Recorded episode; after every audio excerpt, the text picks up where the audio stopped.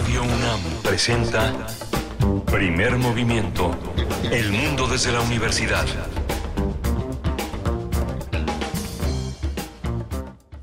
Días. Ya son las 7 de la mañana con 7 minutos de este martes 13, martes 13 de febrero y estamos en Radio UNAM en primer movimiento. Estamos de 7 a 10 de la mañana, de lunes a viernes. Eh, es, estamos en Adolfo Prieto 133 en la Colonia del Valle, en primer movimiento en Facebook, en P Movimiento en X y estamos en radio.unam.mx. Hoy está Jesús Silva en los controles técnicos, está Rodrigo Aguilar en la producción ejecutiva y mi compañera Berenice Camacho en, en la conducción de primer movimiento. Buenos días, Berenice. Miguel Ángel Quemain, muy buenos días. Estamos ya con ustedes esta mañana de martes. Hoy es Día Mundial de la Radio, un siglo informando, entreteniendo y educando. Ese es el lema de este aniversario. Se celebra cada 13 de febrero gracias a que a la UNESCO que desde 2011 proclamó este día para celebrar a la radio.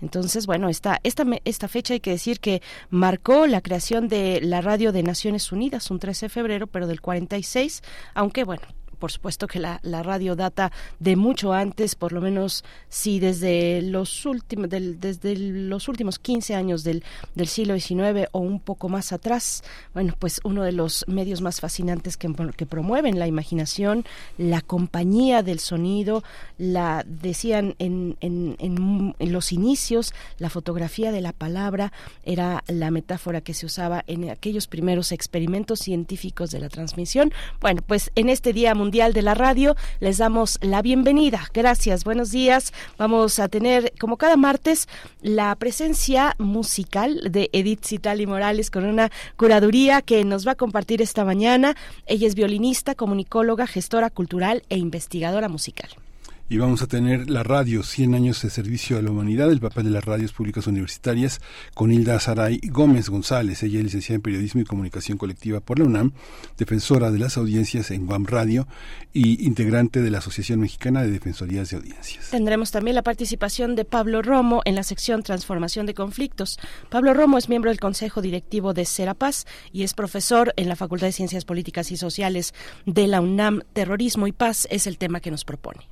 Y vamos a tener también en la segunda hora, vamos a hablar de cómo han subido los jitomates, las cebollas, la inflación en enero, con Sofía Ramírez Aguilar. Ella es, ella es este, directora de México. ¿Cómo vamos? Ella ocupó la Secretaría, la fue directora general de la Secretaría Técnica del Consejo de Seguridad Nacional en el sexenio de Felipe Calderón, también estuvo como asesora en la Subsecretaría de Desarrollo Social, fue secretaria particular de la Coordinación de Asesores del secretario de Gobernación, Gómez Montt, allá, allá en el, en el sexenio de Calderón, y desde 2020 ocupa esta dirección en mm, Directora de México. ¿Cómo vamos? Vamos a estar con el tema de la inflación en enero y también en la nota internacional las protestas de agricultores en España.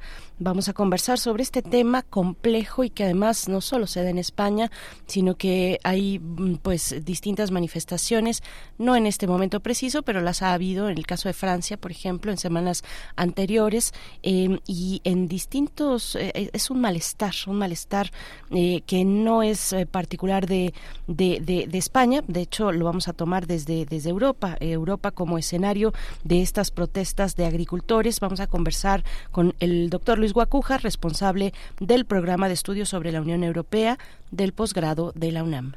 Y hoy la poesía necesaria en la selección literaria y musical estará en voz de Berenice Camacho. Y tendremos en nuestra mesa del día, vamos a conversar sobre narrativas mediáticas en la actualidad. La, la, información y las narrativas mediáticas en la actualidad, hoy que son 100 años de la radio y que y que su y que el lema según la UNESCO eh, una parte del lema tiene que ver con la misión de información de la vocación de información de la radio informar entretener y educar. Y nos vamos a centrar en la en la primera palabra informar. Así es que vamos a conversar sobre narrativas mediáticas en la actualidad que es bueno un tema amplio por supuesto. Vamos a conversar con un periodista un colega periodista es Manuel Hernández Borboya periodista de RT en español es poeta y filósofo es, es egresado de la licenciatura en Ciencias de la Comunicación con especialidad en Comunicación Política por la UNAM. Es maestro en Comunicación y Cultura por esta misma institución. Nos va a acompañar esta mañana para eh, tomar, abordar este tema. Así es que, bueno, esos son los contenidos. Y a lo largo de la mañana también tendremos distintas cápsulas, pequeñas, pequeñas muestras de, eh, pues, de este día, del Día Mundial de la Radio. Mm, tanto, bueno, la, la red de radios universitarias en México ha realizado, se ha coordinado para eh, llevar a ustedes desde las distintas universidades y sus radios una, una muestra de lo que significa para cada una de estas universidades o del enfoque que le quieren dar al Día Mundial de la Radio. También vamos a escuchar un poquito de eso, una muestra de eso. Así es que quédense con nosotros, 7 con 12 minutos. Las redes sociales también atentas a sus comentarios, arroba P. Nos encuentran así en X y Primer Movimiento en Facebook. Vamos con la música. Edith Citlali Morales en la línea. Curadores musicales de primer movimiento. Muy buenos días, querida Edith Citlali Morales. Qué gusto saludarte. Vienes cargada de música. ¿Cómo estás? Hola, hola, Berenice, Miguel Ángel. Buenos días. Los saludo muy contenta a ustedes y a todas y todos nuestros amigos que están del otro lado de la bocina. Muy buenos días, feliz día de la radio.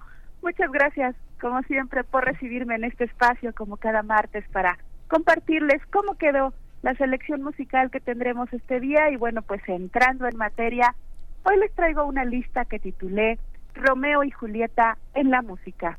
Esta historia creada por William Shakespeare por allá en 1590 y algo, ya saben, unas fuentes dicen que se escribió en 1591, otras que en 1597, otras que no, que en 1595. Bueno, no importa, hace un montón de años ya, se ha convertido en una de las historias de amor más conocidas de todos los tiempos. Un argumento que conjuga amor, algo de comedia, por supuesto drama. El final no termina nada bien, no es spoiler, todo el mundo lo sabemos. Y bueno, también sabemos que es un tema que ha sido visitado, revisitado, transformado, reinterpretado en diversas disciplinas y por supuesto la música no escapa a ello. Así que hoy les traigo una selección de fragmentos de diversas obras que están basadas en este texto que se escribió hace más de 400 años. Vamos a empezar con la abertura fantasía Romeo y Julieta de Tchaikovsky, esta partitura fue compuesta a finales de 1869 y de alguna manera Tchaikovsky resume a su mínima expresión este drama shakespeariano. Para los tiempos del programa es una obra muy larga, entonces vamos a escuchar un fragmento del tema que expresa la rivalidad entre los Montesco y los Capuleto. Después escucharemos un poquito del ballet de Sergei Prokofiev. El extracto es La joven Julieta. Yo debo confesarles aquí que de todas las diversas perspectivas musicales que conozco de Romeo y Julieta, mi favorita es precisamente la de Prokofiev. Este trabajo se escribió en 1935, pero curiosamente se dio a conocer primero la música antes que se representara como ballet. El mismo Prokofiev realizó una suite con extractos de su música y se interpretó, se interpretó en algunos conciertos. Este movimiento, La joven Julieta, es una danza muy alegre, muy saltarina, por decirlo de alguna manera, música que representa sin duda la jovialidad, la calidez y la ingenuidad de la protagonista. Un poco más tarde nos vamos con un Romeo y Julieta francés, la Sinfonía Dramática de Héctor Berlioz. Este trabajo es súper interesante porque Berlioz conjuga diversos elementos que le apasionaban. Por un lado, pues precisamente la historia, el drama de Shakespeare, y por otro su admiración por la novena sinfonía de Beethoven, que todos sabemos es una sinfonía coral. Entonces Beethoven toma este elemento del coro para esta partitura y la aparición de tres solistas que no son per se los personajes de la historia. Berlioz decide que los protagonistas sean interpretados por la propia orquesta, por las melodías que él compone. El coro funge como una especie de narrador de la obra. De esta partitura escucharemos lo que para Berlioz era Romeo, así se titula el movimiento, Romeo solo. Después nos vamos con algo del siglo XX, con un italiano que hizo el soundtrack de la película Romeo y Julieta de Franco Sefirelli, me refiero a Nino Rota. Escucharemos el tema de amor, que sí es una melodía súper romántica, el tema más famoso de esta película de 1968, que intentó seguir al pie de la letra el texto original de Shakespeare. Y para finalizar nuestra lista de hoy, pues nos vamos con la introducción titulada Verona. Una vez, Verona una vez vivió la rivalidad de dos familias. Esto es el prólogo de la ópera del francés Charles Gounod. Se interpretó por primera vez en 1867 y les cuento un dato curioso. Gounod decide componer esta, esta partitura, esta ópera, porque cuando tenía 19 años acudió a un ensayo de la Sinfonía Dramática de Berlioz, o sea, el Romeo y Julieta de Berlioz. Este tipo de anécdotas me parecen maravillosas porque pienso en, en cómo algún elemento del proceso creativo de un individuo puede ser fundamental en el proceso creativo de otra persona, incluso años o, siglos después. En fin, aquí está nuestra selección para hoy, un mismo tema, diversas perspectivas y diferentes formas musicales.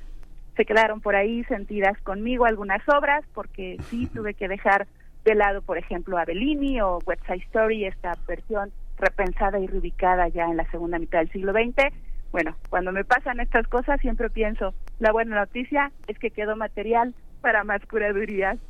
Espero que disfruten de estos extractos de obertura, ballet, sinfonía dramática, soundtrack de peli y ópera. Creo que todos son sencillamente deliciosos. Muchísimas gracias, Ver Miguel Ángel. Por hoy me despido, no sin antes enviarles un abrazo musical enorme. Hasta la próxima. Hasta la próxima, Ichitlari Morales. Vamos con música.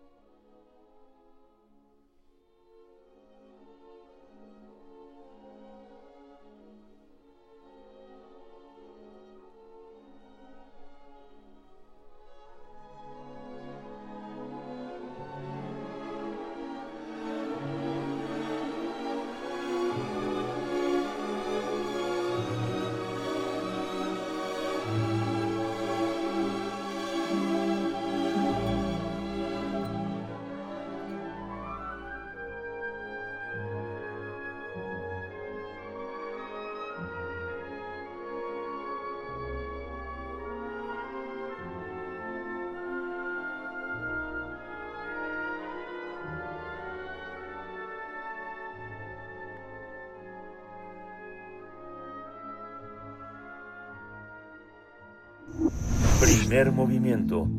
Hacemos comunidad con tus postales sonoras. Envíalas a primermovimientounam.gmail.com De festivales, ferias y más. Recomendaciones culturales.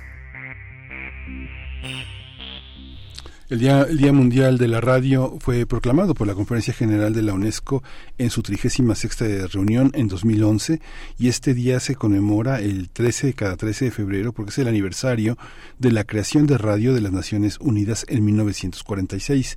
Esta celebración es una oportunidad para promover la cooperación internacional entre las emisoras de radio para alentar a las grandes cadenas y estaciones de radio locales a fomentar el acceso a la información y la libertad de expresión. El Día Mundial de la Radio tiene varios objetivos, como sensibilizar al público en general y a los medios de comunicación sobre el valor del audio de servicio público. Asimismo, busca alentar a los responsables de la toma de decisiones a impulsar la radio libre, independiente, pluralista, así como fortalecer la creación de redes internacionales entre emisoras. Hoy estamos eh, celebrando 100 años de la radio y la UNESCO invita a la industria mundial a en todas sus formas, tanto la comercial como la pública, la que no tiene fines de lucro, a unirse a esta festividad mundial.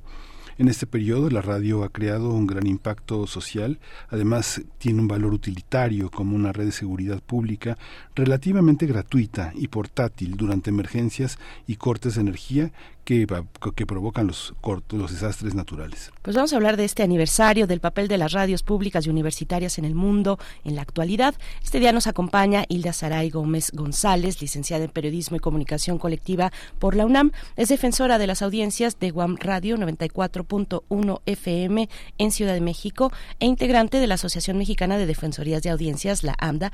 Gracias, Hilda Saray Gómez, por estar con nosotros en esta mañana que también, bueno, celebramos además las vidas dedicadas a la radio como la tuya. Felicidades en este día. ¿Cómo estás? Hola, Berenice. Muchísimas gracias. Hola, Miguel Ángel. Hola, Muchas gracias por la invitación. Eh, muchas gracias por la felicitación y pues en realidad tendríamos que felicitarnos todas y todos, ¿no? Por contar con la radio, por ser parte de esta historia del mundo en donde hemos coincidido con este portento tecnológico y cultural que significa la radio. Muchas gracias por la invitación y un gusto de conversar con ustedes y con sus audiencias. Pues por dónde empezar, de pronto uno, uno con este espíritu urbano eh, este tan limitado piensa uno que la radio ya este ha pasado a una a un plano distinto por la digitalidad, por los podcasts, por toda la cuestión patrimonial, pero si uno uh, va un poquito fuera de las ciudades y ve uno la montaña de Guerrero, este, eh, eh, toda la zona Mije en Oaxaca, eh, la zona Tarahumara, hay radio, hay radio todos los días, este, anunciando hasta que hay pibipollo en Yucatán, este, todavía este, algún plato es de todos los días, no hay podcast, todo el, radio está vivo en todo, las 24 horas. Este, Hilda, cuéntanos, ¿cómo es tu panorama de la radio? ¿Cuál es tu radio? ¿Cuál es tu panorama de la radio? Pues mira, eh, creo que tienes mucha razón en, el, en la perspectiva de aterrizar la radio con los usos sociales que tiene y aún más con los usos personales que tiene, ¿no? No podemos hablar de ninguna manera de un radio o una radio que sea igual para todo el mundo porque creo que parte de los 100 años que lleva de existencia tienen que ver justamente con esa flexibilidad del medio para irse acomodando, para ir estando presente en la vida cotidiana de las sociedades, de los grupos humanos, de las personas en lo individual, por un lado, y por otro lado también la flexibilidad para que como tecnología tenga la posibilidad de encontrarse con otras tecnologías, ¿no? Eh, la radio y la televisión han tenido una convivencia muy interesante que justo ha dado lugar a las plataformas contemporáneas audiovisuales. Pero la radio también en su camino individual, digamos, ha prohijado expresiones tan interesantes como el podcast, que las nuevas generaciones lo están descubriendo de una manera pues culturalmente con el mismo valor que como las generaciones lo hicieron en los años 20 del siglo XX cuando recién descubrían la radio, ¿no? Entonces, creo que esa, esa flexibilidad del medio es uno de los principales elementos que habría que considerar. Y segundo, la importancia de la textura sonora, de la creación sonora, de la expresión sonora, como parte del, del revival y de los elementos nuevos, paradójicamente, que la radio nos ofrece en este siglo XXI. Y este, este aniversario además marca las ideas de, eh, de tres, de tres, mm, de tres em, digamos, misiones tal vez eh, dentro, dentro de tantas, ¿no? Pero es la información, el entretenimiento y la educación desde la radio. Eh, y, y, quisiéramos platicar con el énfasis en la educación, dado que estamos en una radio universitaria y pública y dado que también tú has pertenecido a radios eh, universitarias y públicas, como lo es eh, como defensora de audiencia de Guam Radio, en fin, con, con, con este mirador ¿Qué, ¿Qué, decir de este aniversario en lo que toca a la parte educativa, la misión educativa que tiene la radio en nuestro país?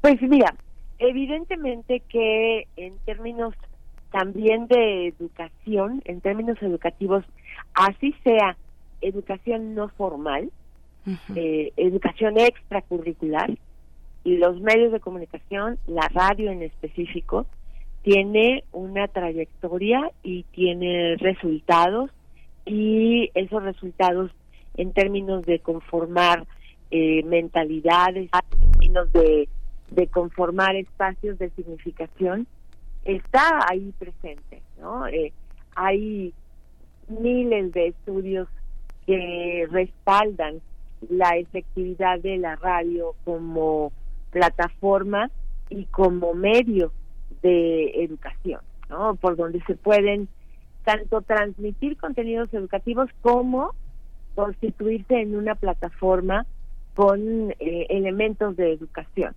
aunque no se declare esa como su primera tarea, es indudable que las actividades educativas forman parte intrínseca de lo que es la de lo que es la radio, ¿no?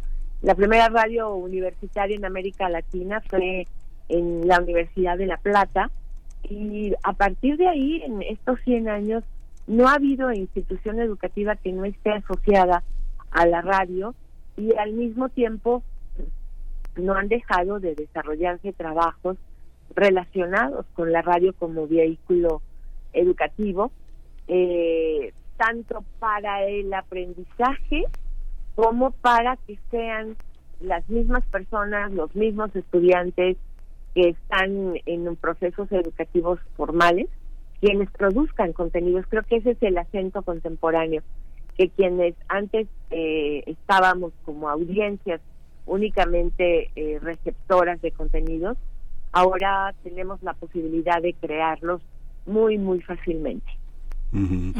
Y es muy interesante ahora que hemos visto tantos problemas también en, en el transporte, las, los tipos de radio se ve. Ahora este, eh, eh, veíamos un viaje que se hizo de una persona muy cercana de San Antonio a Los Ángeles, a San Francisco, y de pronto pensaba en las carreteras estadounidenses como muchos de los de los de los traileros, de los hombres que están toda la vida en las en las pistas.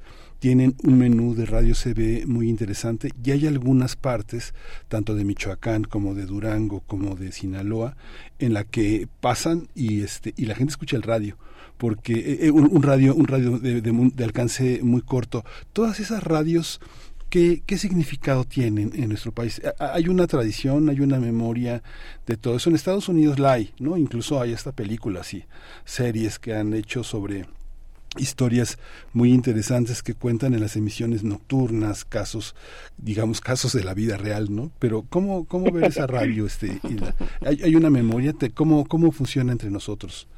Mira, yo personalmente no conozco ningún trabajo en México eh, que haya investigado esta relación de la radio con las carreteras, pero se sabe total y absolutamente cómo han acompañado a los transportistas, a los traileros, las estaciones de radio a lo largo de estos larguísimos trayectos.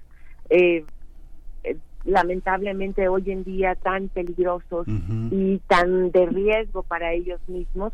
Pero, eh, por ejemplo, está, está documentado que en años recientes en Zacatecas, mm. cuando regresan los paisanos a, a México de Estados Unidos, que hacen caravanas, la radio justamente va acompañando esas esas caravanas que también pues por seguridad van integrando eh, las programaciones nocturnas tienen que ser también con este carácter eh, vivo, ¿no? De compañía, de estar acompañando no solo en el trayecto de la carretera, sino en el trayecto habitual, eh, habitual y vital de quienes no siendo transportistas se tienen que acercar a la radio. Por ahí eh, un colega muy muy querido, muy muy conocido en términos también radiofónicos, Tito Ballesteros de Colombia, está justamente trabajando en un volumen sobre la radio en la noche, la radio y la noche.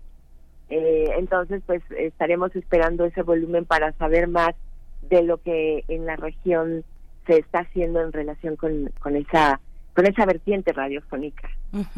Y, bueno, eh, nada más comentarios sobre, sobre esta cuestión de, de, la radio y los caminos, las carreteras, las, las los visitantes también, eh, cómo, cómo uno, si tiene oportunidad de ir a, a otra ciudad en el país o de ir a otra ciudad en otro país, es muy revelador poder escuchar al llegar la programación radiofónica, me parece, Hilda, porque te da una imagen, una, una, digamos, una radiografía rápida, un mapeo rápido de lo que está ocurriendo en esa ciudad, ¿no? En términos de quienes habitan en ella. Eh, si uno va a una ciudad de Estados Unidos y pones la radio, vas a encontrar radio en español, vas a encontrar eh, estaciones de radio eh, de música ranchera, por ejemplo, ¿no?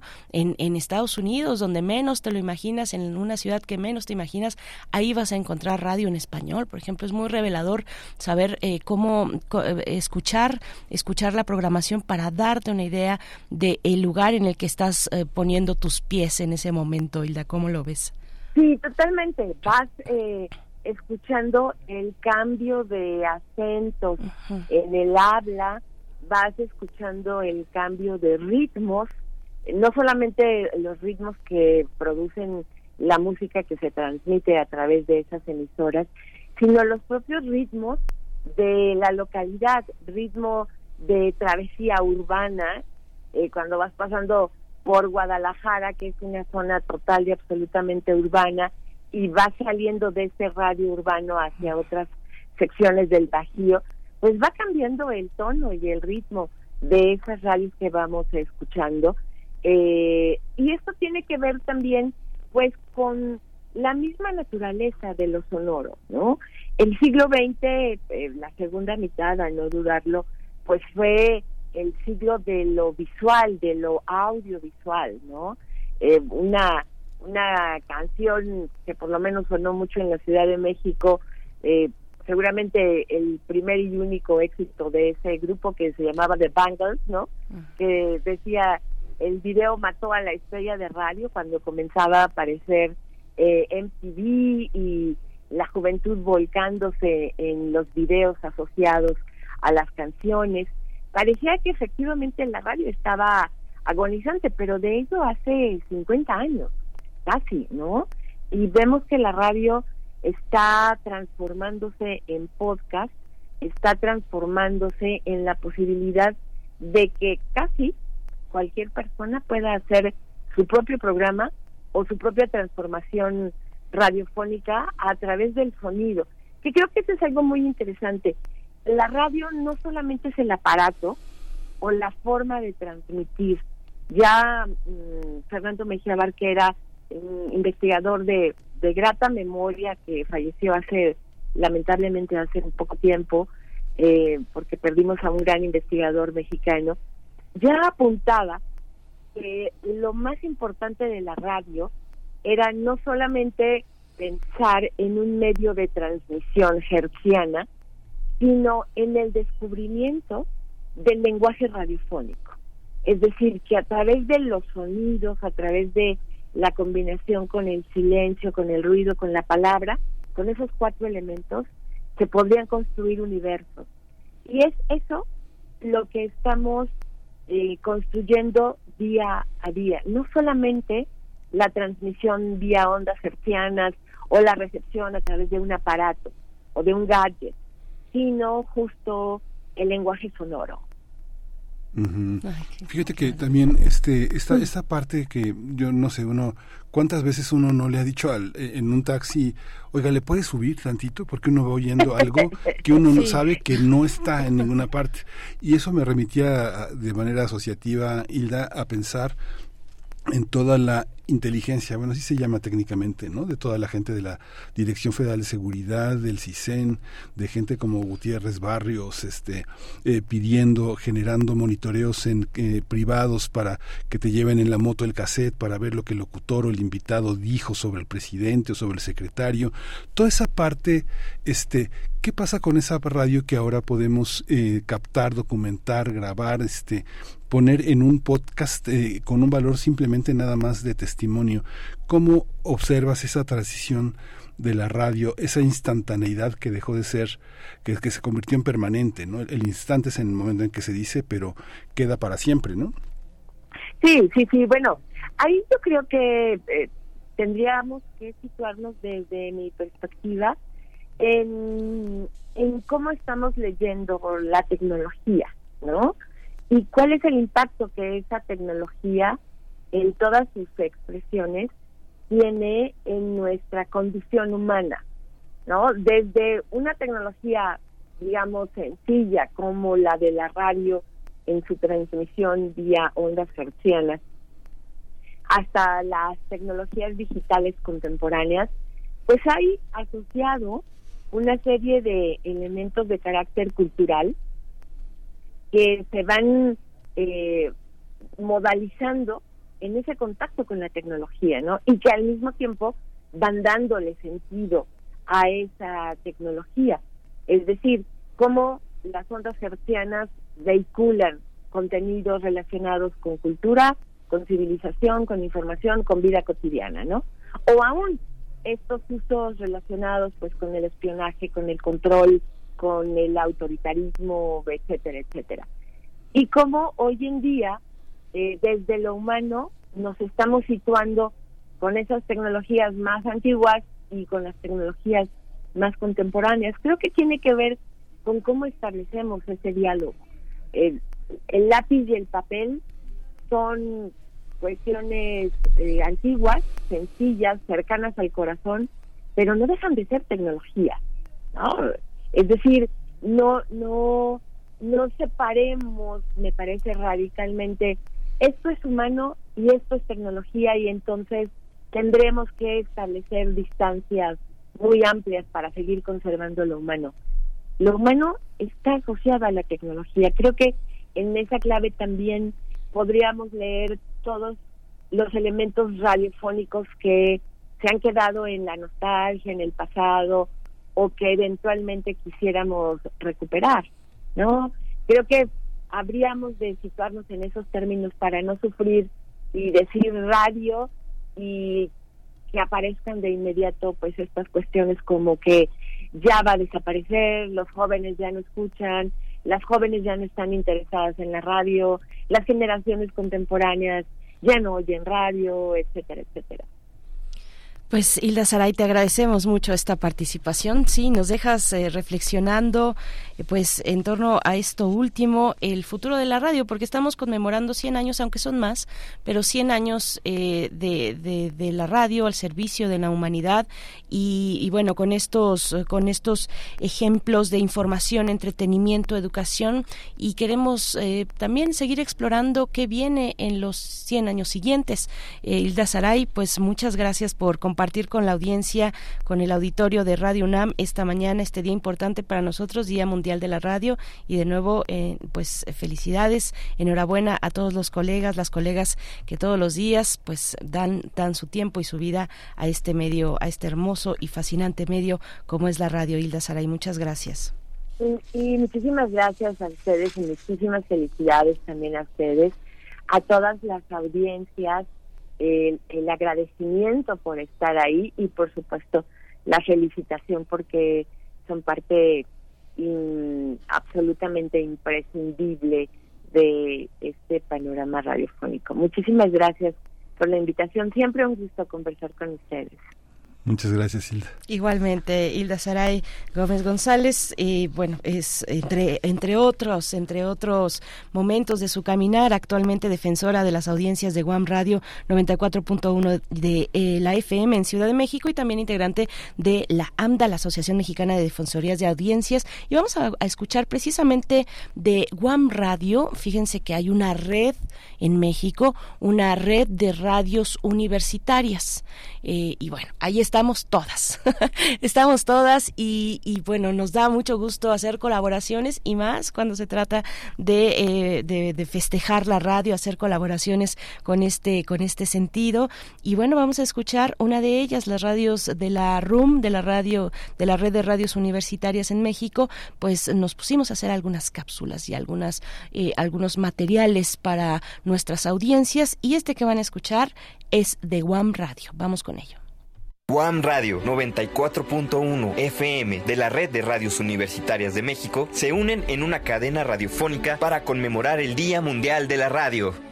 En el Día Mundial de la Radio nos enorgullece ser parte de esta cadena radiofónica, comprometidos con la excelencia en la difusión del conocimiento, cultura y diversidad.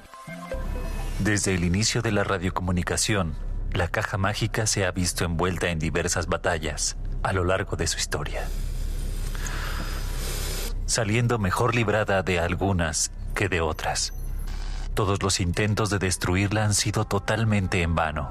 Ni la televisión, ni el cine o el Internet fueron de gran ayuda cuando la realidad virtual tomó el control de todo.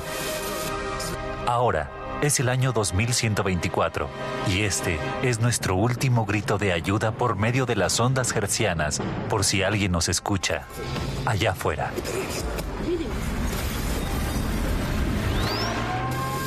La resistencia sigue viva. UAM Radio, año 2124. 200 años haciendo radio juntos.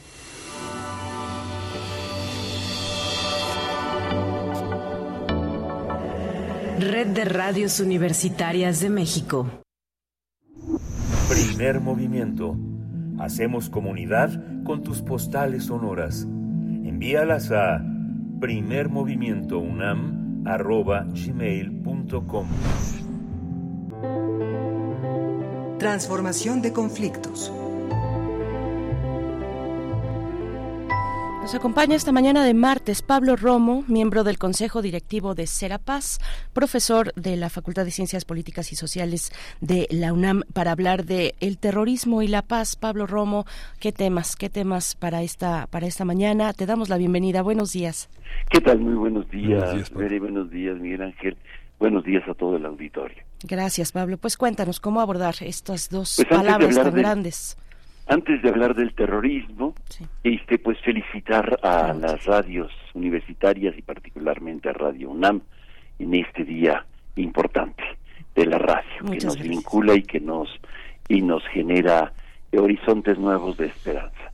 Ciertamente el tema de terrorismo y paz podría ser un tema este deprimente y y pues no apto para eh, una mañana como la de hoy.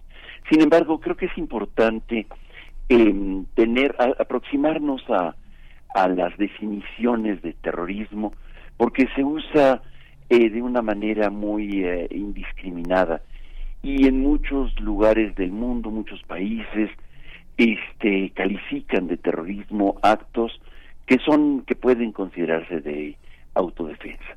No cabe duda de que eh, la definición de terrorismo es una definición que no es sencilla y de hecho no existe una definición universal de lo que significaría el, em, el, terrorismo. Eh, Naciones Unidas no ha no tiene una definición eh, particular al respecto, por más que ha hecho algún tipo de aproximaciones a través de las asambleas generales, en algunas declaraciones, sin embargo no existe una sola. ¿Y por qué no existe?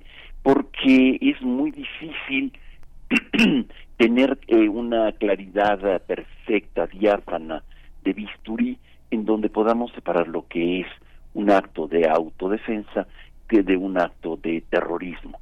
Depende de quién lo califica para poder este ver la perspectiva, depende de la perspectiva, va a ser la definición en muchas ocasiones. ¿Qué dice Naciones Unidas al respecto? Dice eh, Naciones Unidas que por terrorismo se entiende comúnmente actos de violencia dirigidos contra los civiles, procurando objetivos políticos o ideológicos. Eh, en 1994 la Asamblea General de Naciones Unidas eh, aprobó una declaración sobre las medidas eh, para, que hay que tomar para eliminar el terrorismo internacional, en donde define que al terrorismo como actos criminales con fines políticos concebido, concebidos o planeados para provocar un estado de terror en la población en general, en un grupo de personas o en personas determinadas. Y esos actos son injustificables en todas las circunstancias, cualesquiera que sean las condiciones políticas, filosóficas, ideológicas, raciales, étnicas, religiosas o de cualquier otra índole que se hagan valer para justificarlo. En el nombre de estas grandes causas, definitivamente, se cometen crímenes y a veces eh, tratando de justificarlos en el nombre de causas como eh, la justicia, eh, las cuestiones de comprensiones ideológicas, filosóficas o en el nombre de Dios.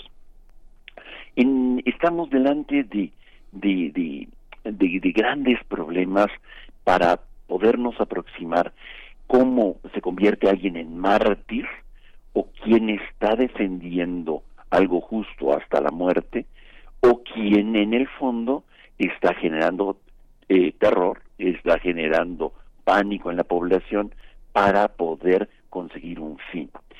¿Quiénes perpetran el terrorismo? ¿El Estado puede perpetrar terrorismo? Sí, dice Naciones Unidas. Es interesante esto. Los Estados pueden generar también terrorismo, encubierto o abierto. Pero usualmente se refiere a, eh, a civiles a civiles, a grupos este, armados, a milicias, a disidentes que están tratando de visibilizar su causa, de hacerse visibles en un contexto de, de, desprecio social y por eso cometen en, en, ocasiones este tipo de acciones, no siempre. Y eh, como dice Naciones Unidas, son injustificados por más que traten eh, a través de estos eh, discursos políticos, ideológicos, filosóficos, raciales, étnicos y religiosos, de justificarlos. En el 2004, el Consejo de Seguridad avanza en esta definición e incluye em, eh, otros, otros elementos para ir acercándonos a qué significaría el terrorismo. Y dice que son actos criminales inclusive contra civiles, cometido, fíjate bien aquí, porque inclusive contra civiles, porque normalmente se cometen o se cometerían contra eh, contra agentes del Estado. Sin embargo, eh, también dice contra civiles.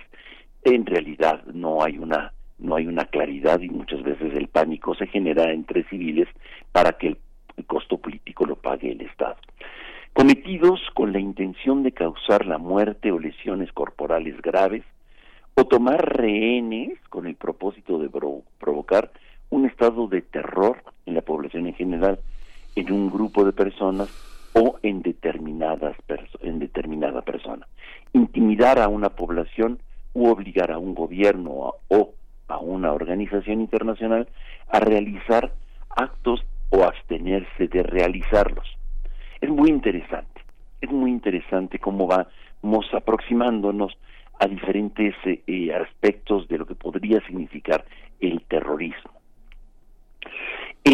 hay un instituto que se llama el Instituto para eh, Temas de Paz y Económicos, el eh, por sus siglas en inglés, que eh, tiene un eh, va publicando año con año un anuario, una especie como de, así como existe el índice de paz, así existe este índice que es el Global Terrorism International, que es una especie de, de información global sobre los temas de terrorismo.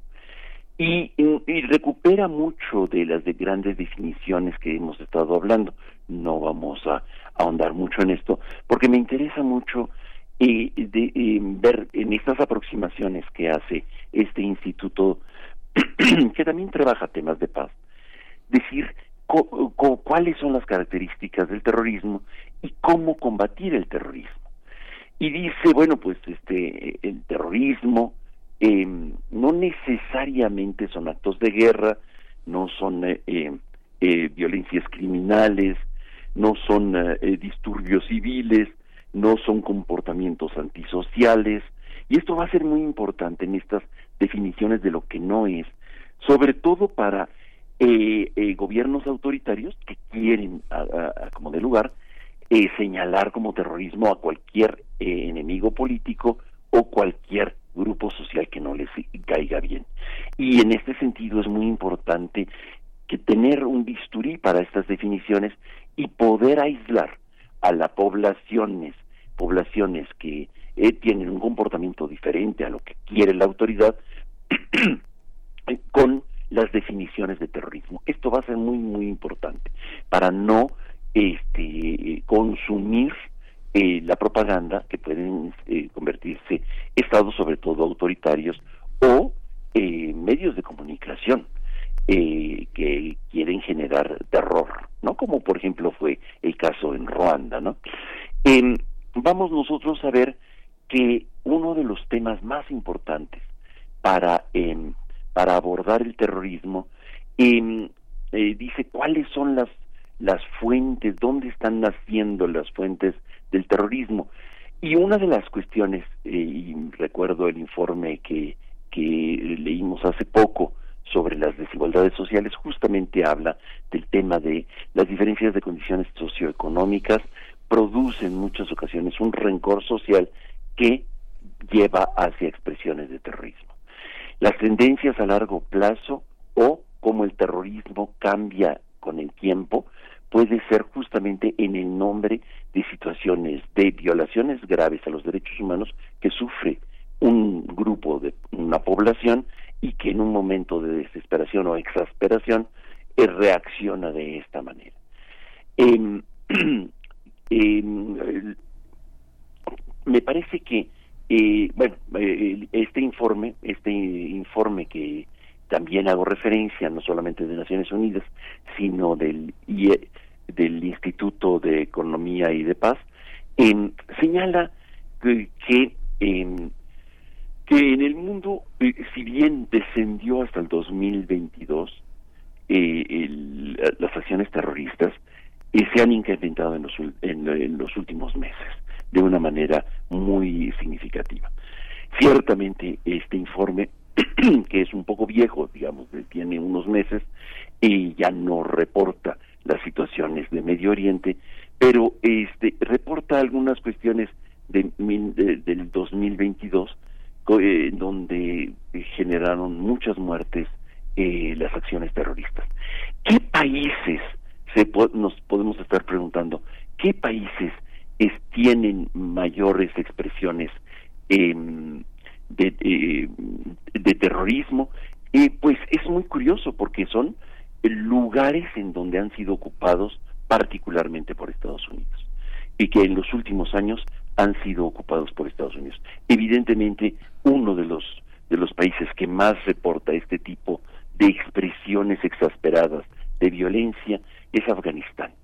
Otro puede ser Siria, Pakistán, Irak y tenemos también otros como Burkina Faso, Somalia, Mali o Nigeria. Estos son los ocho países con mayores expresiones eh, terroristas este eh, catalogadas de esta manera como los cataloga este instituto no necesariamente insisto nos tenemos que casar con esta definición. Pero es una aproximación interesante. Mientras que hay muchísimos países que no sufren este tipo de expresiones eh, de terrorismo, mm, quizá por eh, eh, gobiernos autoritarios que no permiten este tipo de expresiones, o quizá por los temas de paz. Para concluir y cerrar, ¿qué tienen que ver con la paz? Bueno, cómo prevenir el terrorismo. el terrorismo se previene con acciones como hemos en otras ocasiones eh, eh, hablado sobre temas de la paz positiva. Es decir, fortalecer eh, las capacidades económicas de la población para que las diferencias entre sociales no sean tan dramáticas, no generen tantas situaciones de rencores sociales y que puedan generar mucha mayor mayores expresiones de armonía. Otro de los grandes temas eh, es el fortalecimiento de las instituciones eh, eh, y el acceso a una justicia digna, adecuada, en donde todos puedan participar y no solamente una parte de la población y otros sean excluidos, puestos tras muros o tras las rejas. La libertad de prensa, hoy que se celebra y festejamos juntos con Radio UNAM, el, el radio, pues este una de las cuestiones fundamentales es cómo la libertad de prensa se ejerce.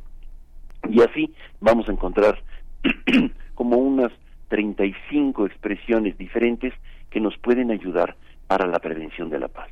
¿Dónde puede conseguir el auditorio este eh, este informe? En Internet, evidentemente, se llama Global Terrorism Index y es del 2023 y es eh, acceso libre. De igual manera, pueden acceder eh, al folleto de Naciones Unidas sobre los derechos humanos y el terrorismo y la lucha contra el terrorismo en los folletos informativos que emite la oficina del alto comisionado. Creo que puede ser interesante para un poco fortalecer nuestras eh, apreciaciones sobre el terrorismo y sobre la paz. Hasta aquí mi reflexión. Pues muchas gracias por la misma, eh, Pablo Romo. Nos, dejas con muchas reflexiones. Ahí está este índice global del terrorismo 2023, eh, bueno, que nos que nos estás eh, comentando y en el que, pues, del que sacas elementos para esta para esta reflexión que te agradecemos en esta mañana de martes, Pablo. Muchísimas gracias. Muy bien, que estén muy bien. Muchísimas gracias a ustedes. Muchísimas gracias. Hasta pronto, 8 de la mañana. Vamos al corte. Síguenos en redes sociales. Encuéntranos en Facebook como Primer Movimiento y en Twitter como arroba PMovimiento. Hagamos comunidad.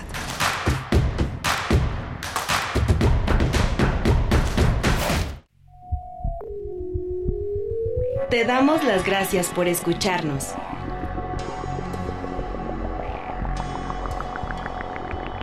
...96.1 en frecuencia modulada. Facebook e Instagram Radio UNAM. Ex arroba Radio UNAM. Radio UNAM. Experiencia sonora. Defender una nación ordenada, unida, libre y en paz. Fue así en la defensa del INE y los poderes de la Suprema Corte. Luchamos por el regreso del Seguro Popular, las estancias infantiles y tener medicamentos para todas y todos apoyamos el Fondo de Emergencia de Desastres Naturales y exigimos atención a las víctimas del huracán Otis.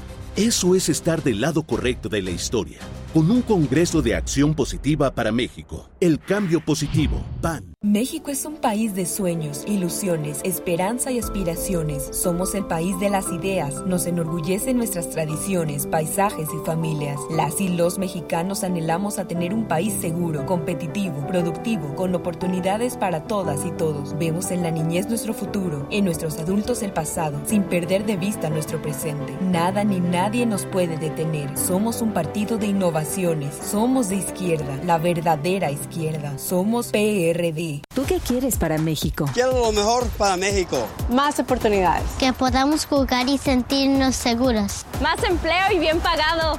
Necesitamos de ustedes para que a México le vaya muy bien. ¿Ya tienes tu INE? A tus familiares y a tus amistades que viven en el extranjero, recuérdales que tramiten su INE y se registren para votar. Tienen hasta el 20 de febrero. En las próximas elecciones es importante que su voz sea escuchada. Mi INE es mi voz en México.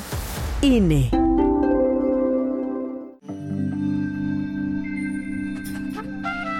13 de febrero, Día Mundial de la Radio. 100 años. En la década de los 50 se escuchó en la radio en México La que se fue, de José Alfredo Jiménez, en voz de Pedro Infante.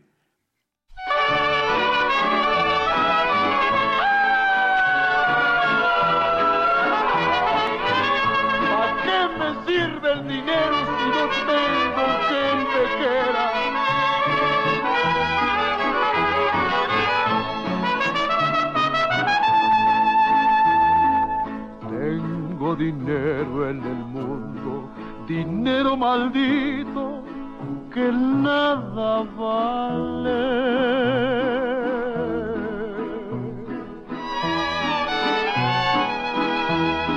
Aunque me miren sonriendo, la pena que traigo, ni Dios la sabe. Yo conocí la pobreza y allí entre los pobres jamás lloré. Yo pa' qué quiero riqueza si voy con el alma perdida y sin fe. Yo lo que quiero es que vuelva, que vuelva conmigo la que se fue.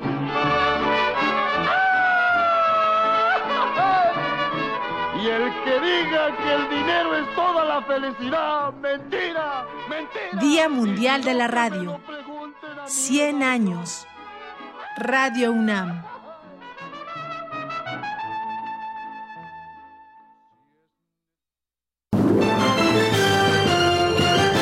Y en otras noticias, arrancó el proceso electoral 2023-2024. Nuestra corresponsal tiene toda la información. Adelante. En esta fiesta democrática en la Ciudad de México elegiremos jefatura de gobierno, diputaciones locales, alcaldías y concejalías. Y para sancionar irregularidades y proteger nuestros derechos político-electorales, Puedes confiar en el Tribunal Electoral de la Ciudad de México. Garantizando justicia en tu elección. ¡Arráncate,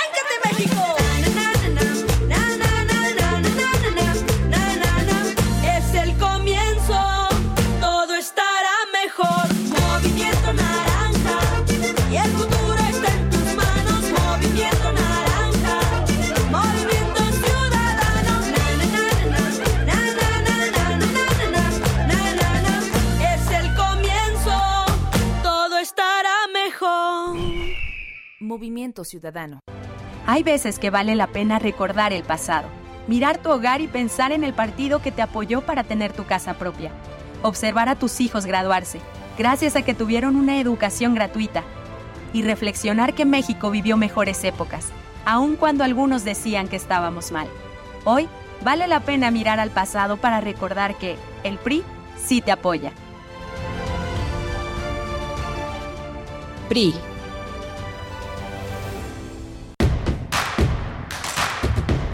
Encuentra la música de primer movimiento día a día en el Spotify de Radio UNAM y agréganos a tus favoritos.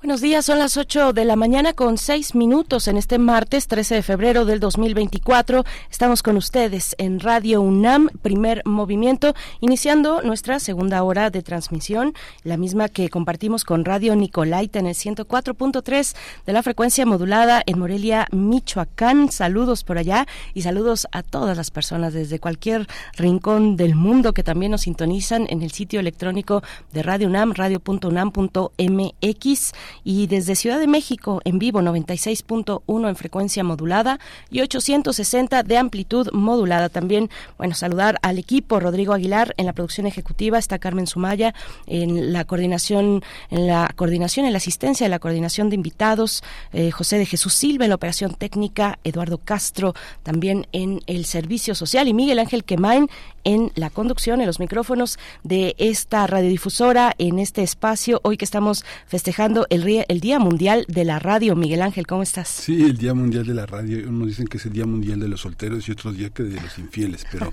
pero bueno, hay motivos eh, en esos calendarios comerciales también para eh, eh, dar, poner el foco de atención sobre estos días.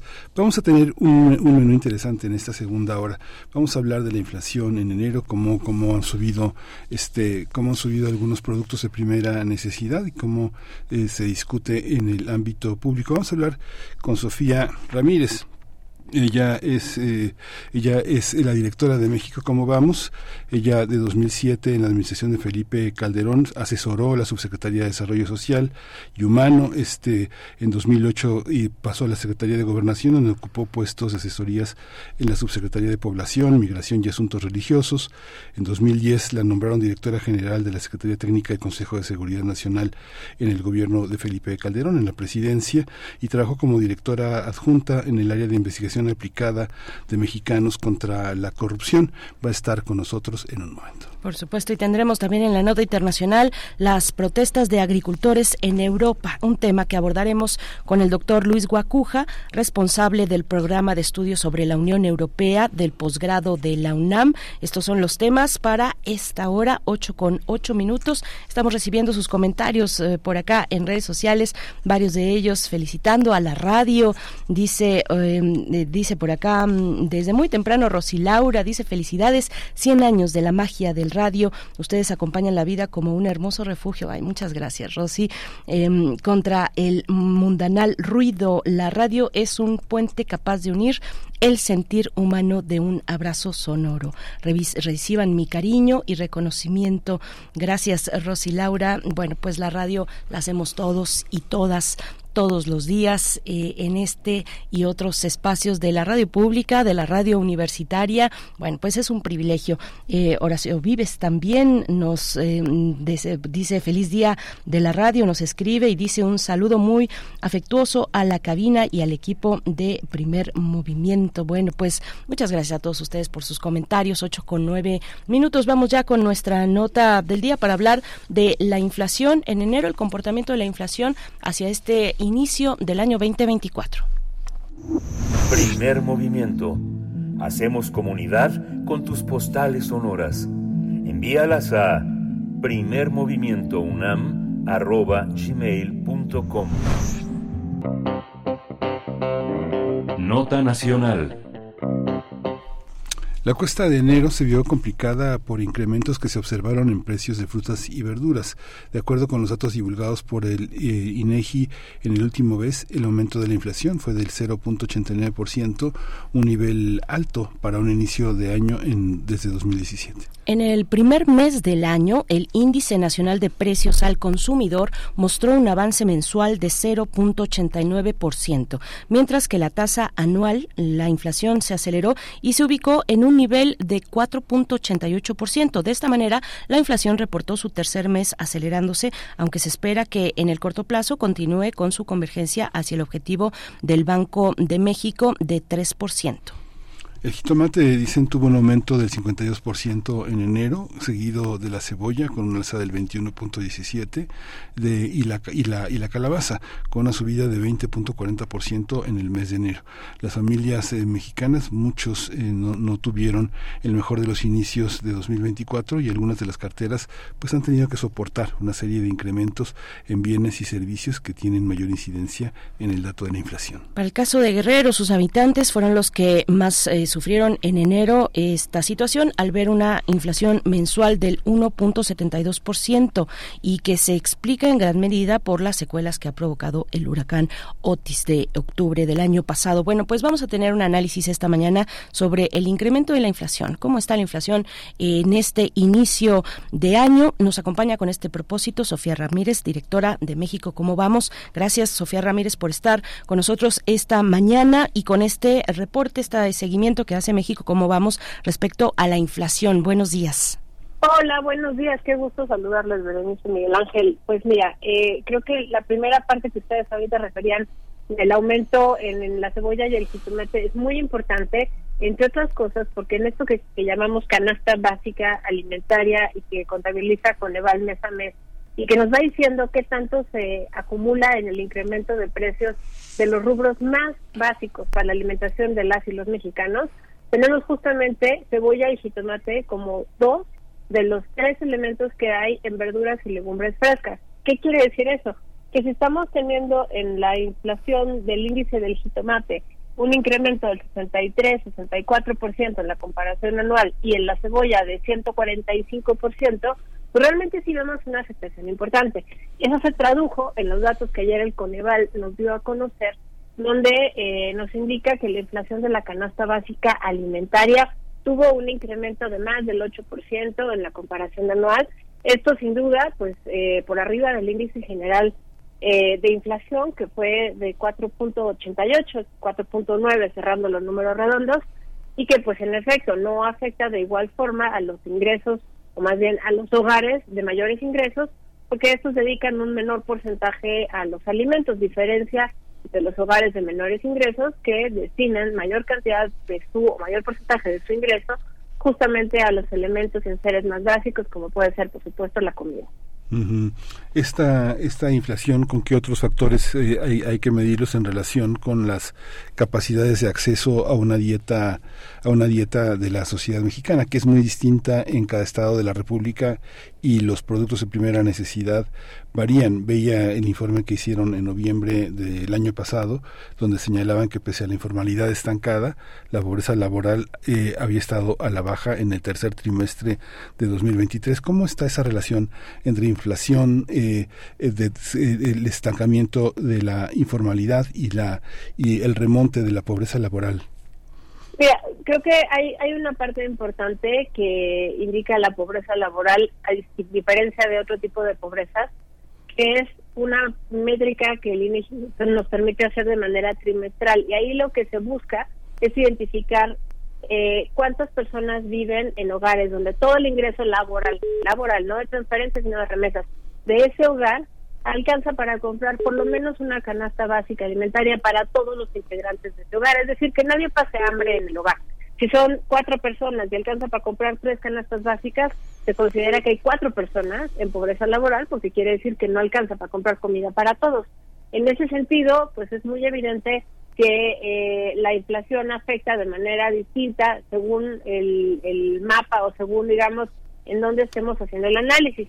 Sorprende, por supuesto, que eh, en estados del sureste mexicano, en Chiapas, por ejemplo, tengamos una inflación de 5.8, esto es por arriba del 4.9 que vimos a nivel nacional, eh, y también en el caso de Oaxaca, que está en 5.4. Estoy hablando del sur-sureste porque esos son estados donde tradicionalmente la pobreza laboral también es más alta. Mismo caso que en Veracruz, con 5.5% de inflación anual en el mes de enero. Sin embargo, hay otros componentes que vale la pena destacar. Primero que nada, la sequía. Hemos estado observando una sequía generalizada en el país.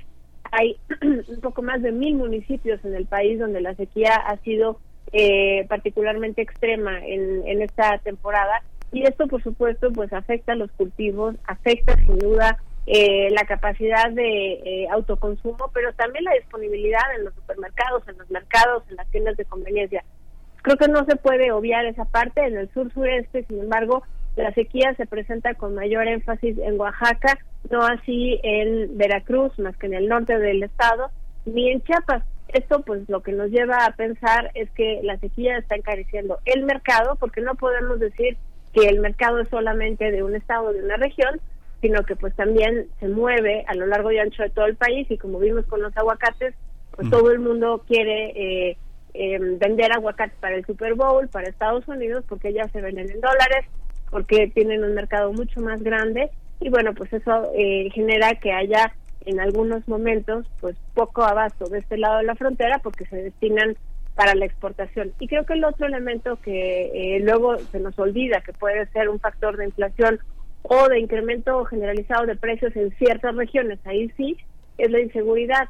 La inseguridad entendida no solamente como el cobro de piso y la extorsión, digamos, de los pequeños eh, empresarios o de los pequeños negocios, sino también entendida como inseguridad carretera y esto, puesto, encarece justamente los precios de manera regional, porque no solamente hay que trasladar los productos de un lado a otro, sino hay que identificar por dónde estamos teniendo que pasar y eso hace pues que se pierdan cargas, por supuesto se pierden vidas, pero encarecen muchísimo las mercancías y eh, incluso hay lugares donde se han registrado pues que el crimen organizado es quien pone el precio del huevo, del pollo, del cigarro y de un largo etcétera. Sofía, ¿esto explica entonces que la inflación no sea generalizada eh, o igualmente repartida en todo el país, su impacto? Hay estados con más y otros con menos impactos por la variación de los precios. Esa es la explicación que ustedes eh, también eh, pues informan en este estudio de la inflación en México. ¿Cómo vamos? En efecto, mucho de la variación que registramos en los precios que no es otra cosa sino los datos del INEGI procesados y puestos a disposición del público a través de la página mexico.com.mx.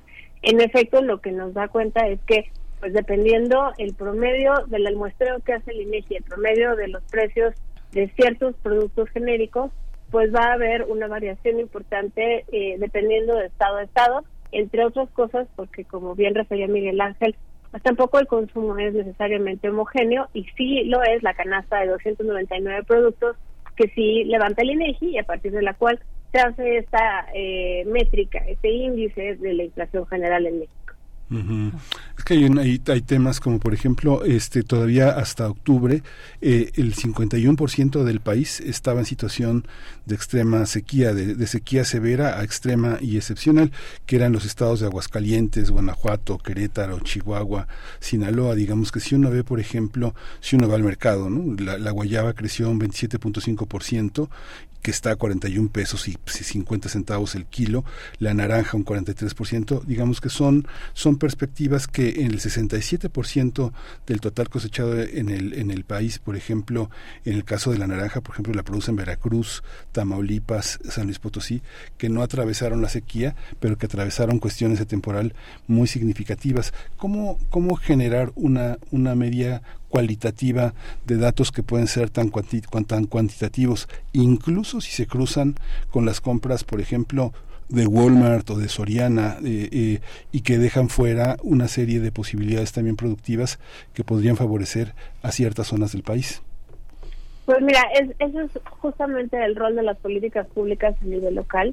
Por eso es que no tenemos solamente un gobierno nacional, porque en efecto pues lo que se busca es que desde el municipio y desde la entidad federativa se puedan atender ese tipo de necesidades, porque eh, si bien digamos en todo el país comemos tortillas y maíz, pues eh, el tipo de consumo que se le da al maíz en el norte del país puede ser tal vez un elote y en el resto del país puede ser una tortilla. Entonces, eh, creo que en, en efecto la participación de las autoridades locales justamente en la identificación del abasto, de la seguridad, de eh, que haya además medidas para contener o atender la sequía. A mí me sorprende muchísimo que dentro de las reformas, tanto las que presentó el señor presidente hace eh, ya un poco más de una semana y, otro tipo de medidas que se eh, dicen en campaña y demás, pocas abordan temas tan importantes como la solución a la escasez del agua.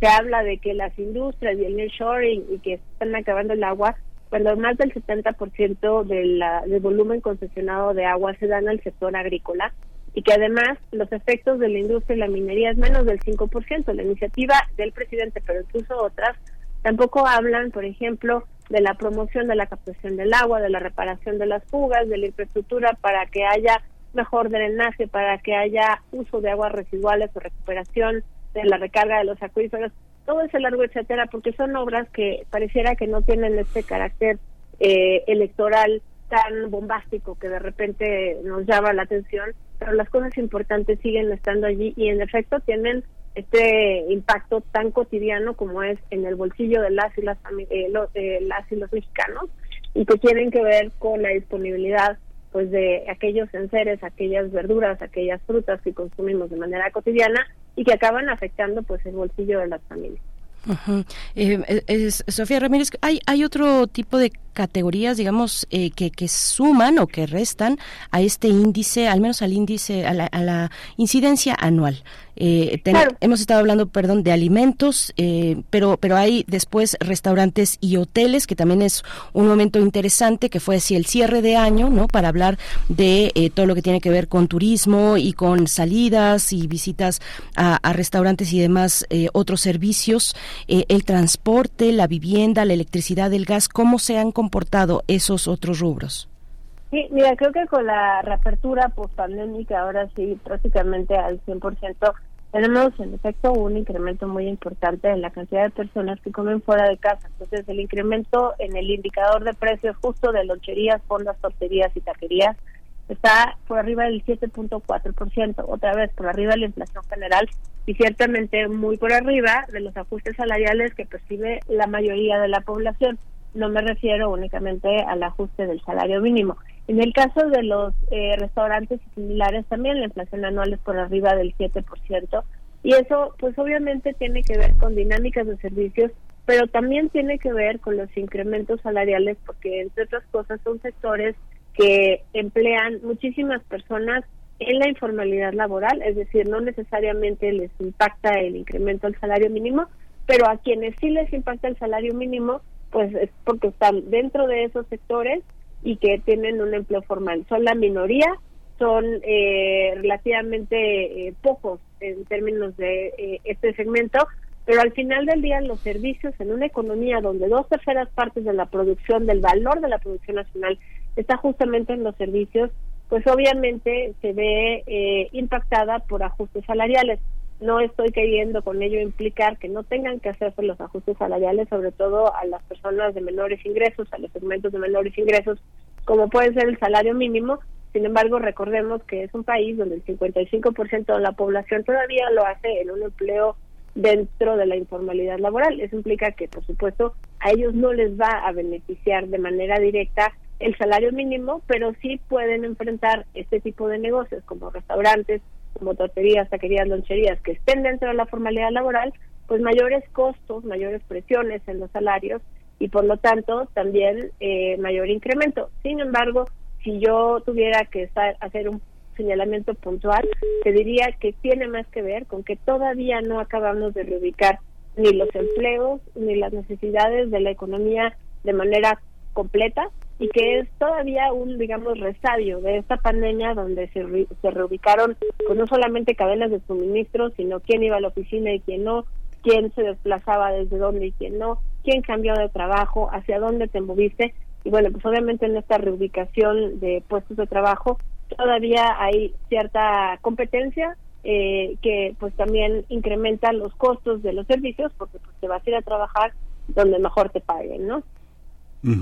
Esta, Sofía, esta, esta, esta visión que se tiene, ah, vi, vi el informe que, que hicieron, no sé si lo entiendo, ¿a qué se refieren con el tema de, de, progreso social? Digamos que hay que poner por encima el desarrollo económico y el desarrollo de las empresas por encima de la sed de la gente. O sea, hay una parte en la que el uso doméstico del agua y, y el uso eh, y el uso personal este tiene que no, no tiene que considerarse como parte de esta situación. He escuchado argumentos de que el peor error fue convertir el uso del agua, el derecho al agua como un derecho humano.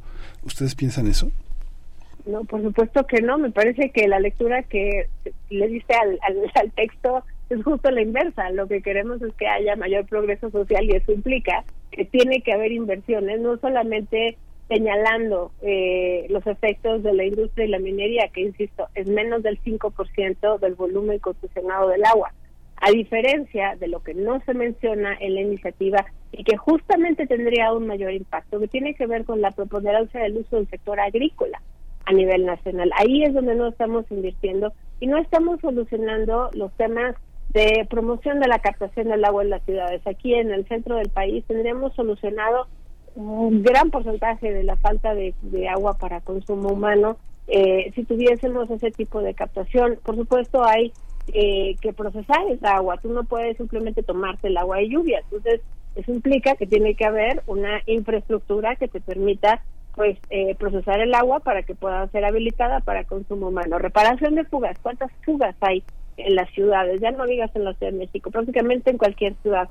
Se invierte poco en eso. La utilización de las aguas residuales, la reutilización del agua de riego, la recuperación de los espacios de los acuíferos, que no es menor, porque entre otras cosas impide que haya pues tantos movimientos dentro de las ciudades en zonas pues eh, perdonen la metáfora, pero chiclosas como la Ciudad de México, porque se está acabando el agua del piso que contenía justamente la solidez del mismo. Entonces, eh, el progreso social justamente de, lo que habla es que no tengamos una radiografía del momento del bien vivir, sino que sea un, un continuo en el tiempo, que no solamente sea un momento en el tiempo y para eso pues necesitas invertir y por supuesto generar crecimiento económico para poder financiarlo, pero no de manera, eh, no que sea su único objetivo, sino al contrario, crecimiento que no tiene por objetivo el bienestar de las familias, pues es un crecimiento inerte, inútil, y por supuesto que nos preocupa la sed de la gente, pero creemos que la solución no está en condenar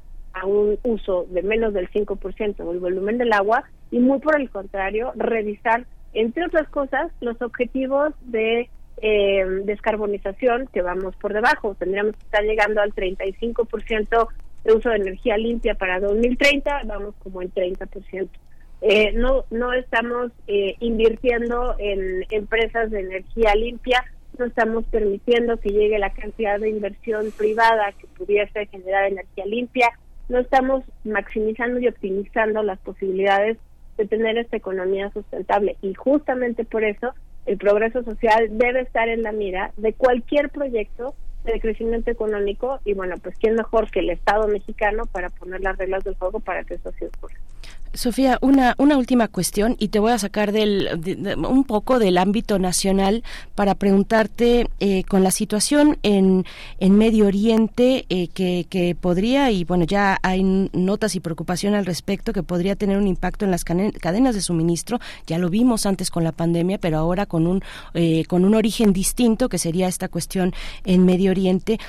¿Tú crees que puede haber impactos? ya los hay, entiendo, para Europa, pero impactos que se puedan traducir para nuestro país y nuestra región en términos de, de precios y de inflación? No, sin duda, sin duda, qué bueno que tocas ese tema. Va con México cada vez que eh, toma una decisión de política monetaria, hay ocho decisiones de política monetaria al año y son muy importantes porque ahí se mantiene o se modifica la tasa de interés de referencia que a su vez encarece o abarata el uso del efectivo y que también promueve o contiene el crecimiento económico, pero sobre todo está hecha para que se contenga la inflación.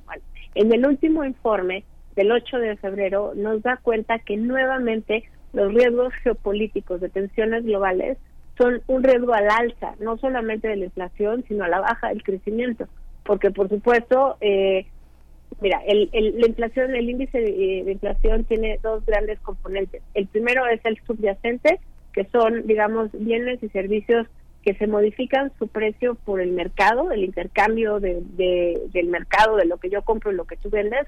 Y hay otro segmento de la inflación que se llama inflación no subyacente. La inflación no subyacente contiene el indicador de los energéticos y contiene los indicadores estacionales, por ejemplo, justo hortalizas, frutas, verduras y demás. Eso tiene una mayor volatilidad que el componente subyacente. Bueno, el energético es muy importante en el mundo y por supuesto la provisión de eh, granos y de gas natural está ubicada en eh, la región, digamos, de Rusia y Ucrania. Eso fue lo que generó que hubiese tantas eh, presiones inflacionarias a partir de que inicia la guerra en Ucrania en 2022. Ahora con las tensiones geopolíticas en Medio Oriente, manteniendo las que ya teníamos en Ucrania, pues por supuesto que las cadenas de suministro se vuelven a ver comprometidas, pues no solo por el paso por el canal de Suez, sino por todo el tránsito que hay de contenedores, que ha visto un incremento eh, muy importante en los precios, casi tan relevante como el que tuvimos durante la pandemia, y pues el, el transporte de mercancías a nivel mundial por medio de contenedores es uno de los más costo efectivos porque resulta barato, porque además no contamina tanto en términos del transporte y demás. Entonces, el hecho de que los indicadores internacionales de transporte veamos este incremento tan importante, por supuesto que es uno de los grandes riesgos. E insisto, Banco de México así lo señaló pues eh, en diciembre y así lo señaló también en el informe de decisión de política monetaria de febrero y no solo se mantiene sino que incluso adquiere mayor relevancia pues en este entorno mundial tan incierto. Pues muchísimas gracias, Sofía Ramírez, por, por, esta, por esta información. Directora de México, ¿cómo vamos? Muchísimas gracias. Gracias a ustedes, hasta luego. Hasta pronto. Hasta pronto, son las 8 con 31 minutos y nosotros les invitamos a seguir escuchando estos materiales que se han elaborado desde la Red de Radios Universitarias de México, la RUM, en este Día Mundial de la Radio 13 de febrero y toca el turno de escuchar los materiales que nos comparten nuestros colegas de la Universidad de Monterrey. Radio DEM y la Red de Radios Universitarias de México se unen en una cadena radiofónica para conmemorar el Día Mundial de la Radio. La radio es un medio de comunicación que ha evolucionado a lo largo de los años, adaptándose a los cambios tecnológicos y sociales. En la ciudad de Monterrey, el 9 de octubre de 1921, gracias a la iniciativa del ingeniero don Constantino de Tárnava y su pasión por la ingeniería y la ciencia, logró un hito histórico para la radio en México, transmitir un programa especial de música y poesía desde su casa. Hoy, 9 de octubre de 1921 a las 20 horas con 30 minutos, iniciamos esta transmisión para todo el mundo. Su estación, Tarnava Notre Dame, llamada XEH posteriormente, solo contó con dos radioescuchas, ya que eran los únicos que tenían los aparatos adecuados para recibir la señal. Desde entonces, la radio se convirtió en un medio de comunicación indispensable que ha acompañado el desarrollo y el progreso de la ciudad y sus habitantes. Las estaciones de radio universitarias son otro ejemplo del aporte de la radio a la cultura, la ciencia y la democracia. Radio DEM 90.5 FM, desde hace 30 años, ha contribuido a la formación de generaciones de profesionales, estudiantes, docentes e investigadores, así como el fortalecimiento de la identidad y la diversidad cultural de la entidad. Además, ha abierto espacios de expresión, debate, participación y servicio social que reflejan los cambios y los retos de la sociedad del Estado de Nuevo León. Asimismo, impulsa la innovación y la creatividad en el ámbito de la comunicación, adaptándose a las nuevas tecnologías y tendencias. La radio es un medio de comunicación que ha trascendido las fronteras del tiempo y el espacio, que ha conectado a las personas con el mundo y que ha sido testigo de la historia. Red de Radios Universitarias de México. 8 con 34 minutos. Muchas gracias a nuestros colegas de la Universidad de Monterrey y seguiremos compartiendo con ustedes a lo largo de esta mañana estos materiales, estas cápsulas en el Día Mundial de la Radio. Pero ahora toca el turno de escuchar música. La curaduría de Edith Citlali Morales esta mañana de martes que nos lleva a escuchar Romeo y Julieta en la música. Bueno, toca el turno de escuchar a Prokofiev, una, una composición de Sergei Prokofiev, la joven Julieta del ballet Romeo y Julieta.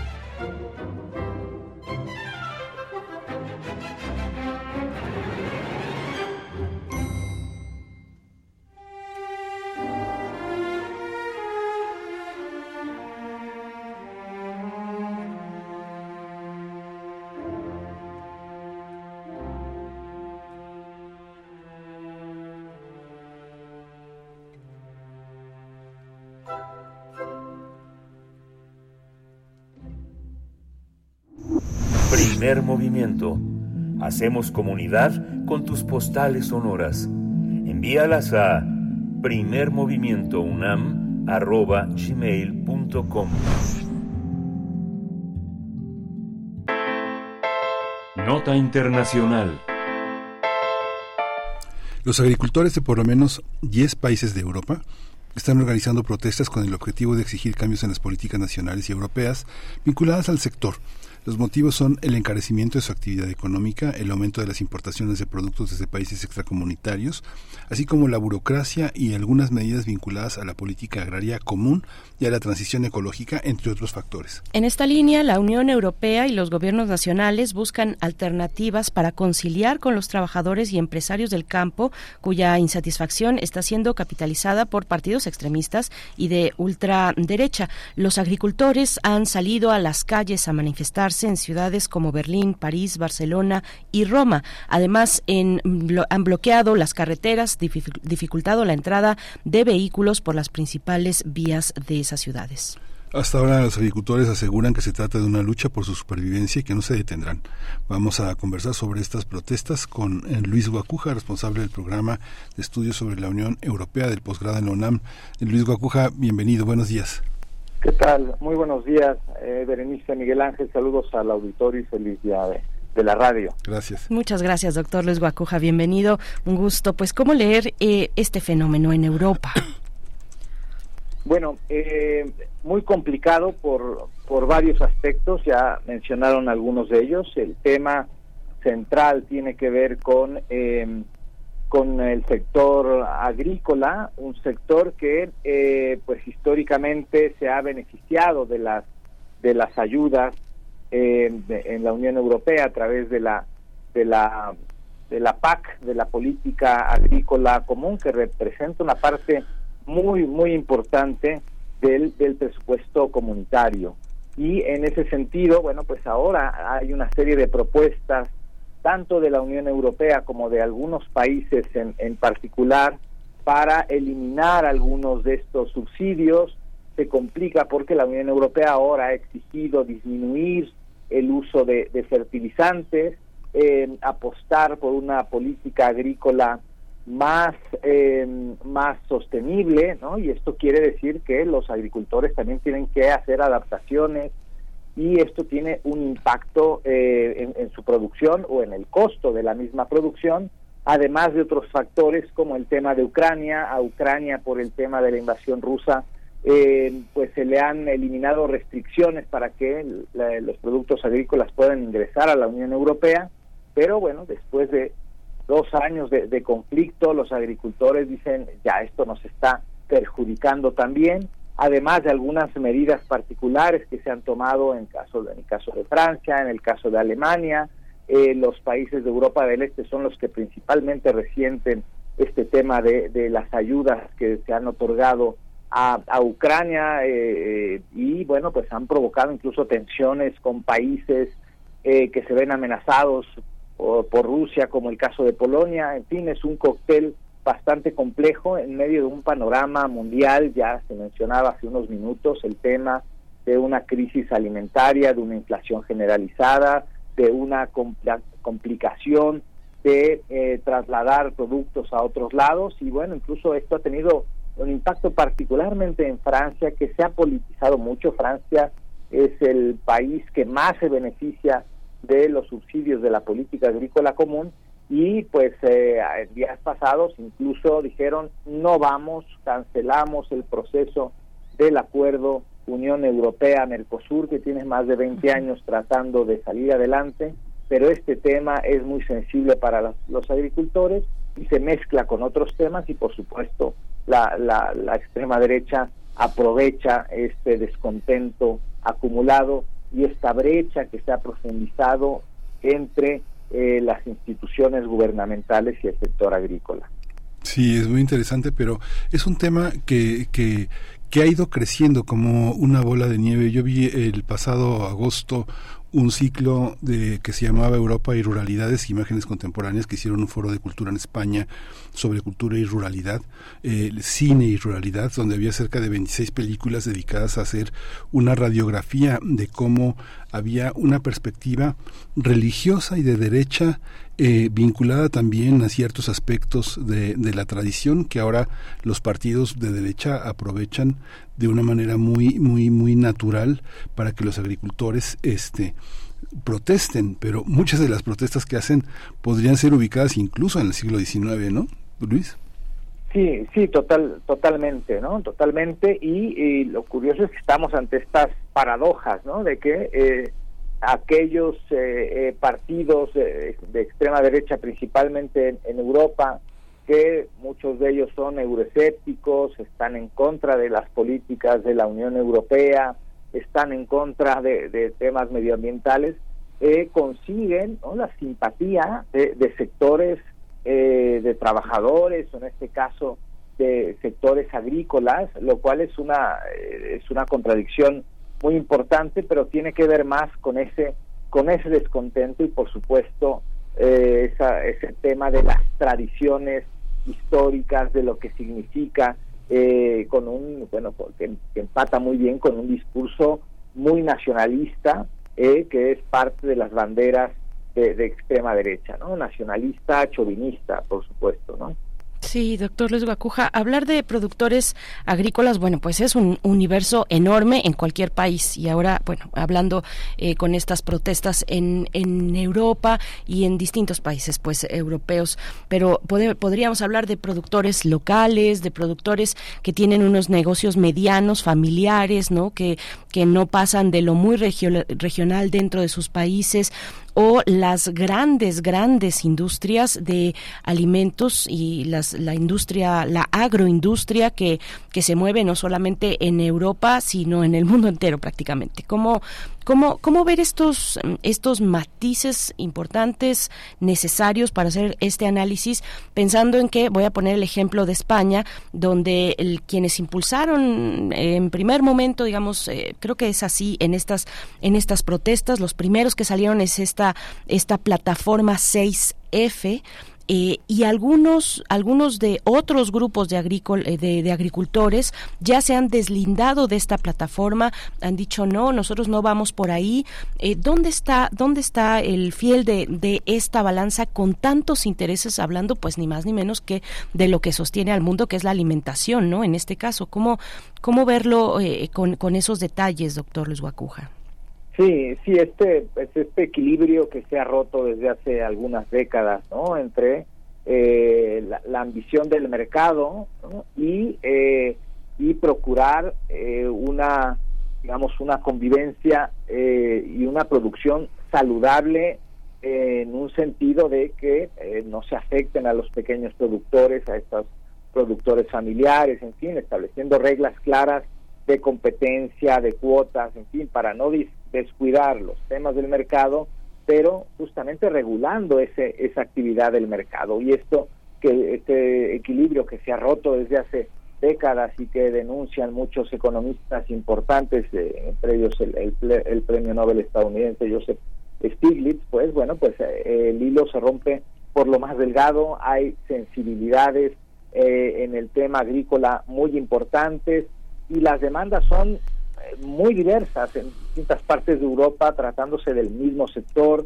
Muchos se quejan de esa burocracia excesiva, otros de eh, la eliminación de, extensiones, otros más del tema eh, que favorece a Ucrania en perjuicio de ellos. En fin, es un cóctel bastante, bastante complejo y todavía más teniendo en perspectiva lo que sucederá este año en, en la Unión Europea, que son las las elecciones al Parlamento Europeo, que eh, es un termómetro muy importante respecto a los comicios electorales que se celebrarán este y los siguientes años en distintas partes de Europa, donde el pulso de la extrema derecha se va a medir y quizá con, con mucha fuerza es lo que es lo que se teme y pues el panorama se complica, ya la Unión Europea ha dado marcha atrás a esta propuesta que tiene que ver con, eh, con los fertilizantes y, y, el panorama, insisto, es eh, bastante complejo porque también las cuestiones locales, lo que sucede, por ejemplo, en Cataluña con el tema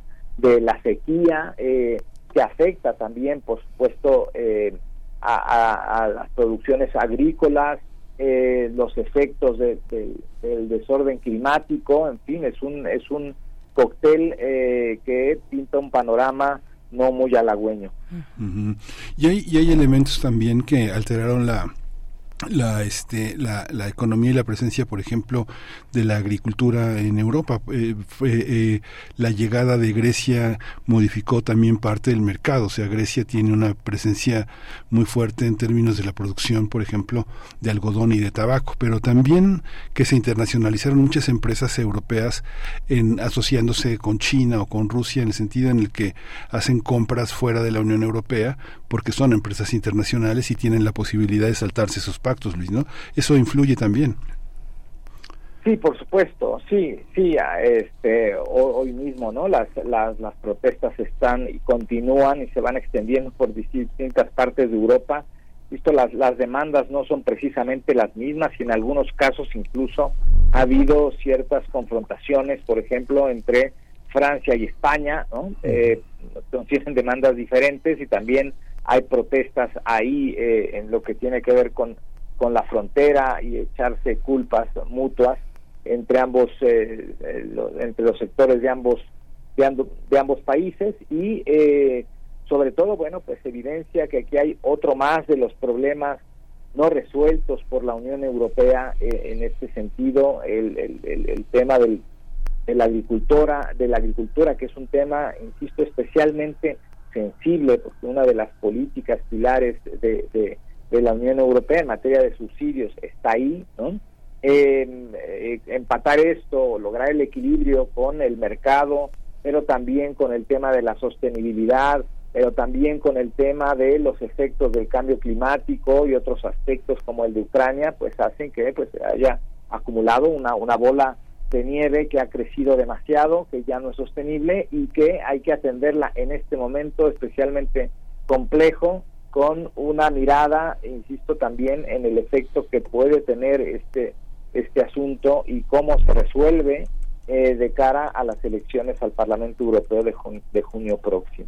Em, ver, Hay, hay varias notas donde eh, notas de distintos medios, particularmente en España, donde vinculan algunos líderes eh, agrícolas, estos manifestantes, algunos de ellos, los de la plataforma 6F, 6 de febrero, los vinculan, por ejemplo, con Vox, con un partido de estas características en España. Bueno, eso es algo que es que es de las de las cuestiones recientes que van surgiendo eh, mientras se ve eh, quién es quién en estos eh, quién quién es quién, a qué a qué lugar pertenecen cada uno de pues estos grupos que se manifiestan, doctor Luis Guacuja. Pero antes eh, también preguntar, eh, mencionabas el Mercosur, porque hay dos, digamos dos eh, eh, dos de las exigencias que eh, permean en estas manifestaciones que tienen que ver con un ámbito incluso extraeuropeo, no, eh, extracomunitario, que es el tema de la Agenda 2030, no, en contra de estos manifestantes o algunos grupos o digamos en la generalidad se han manifestado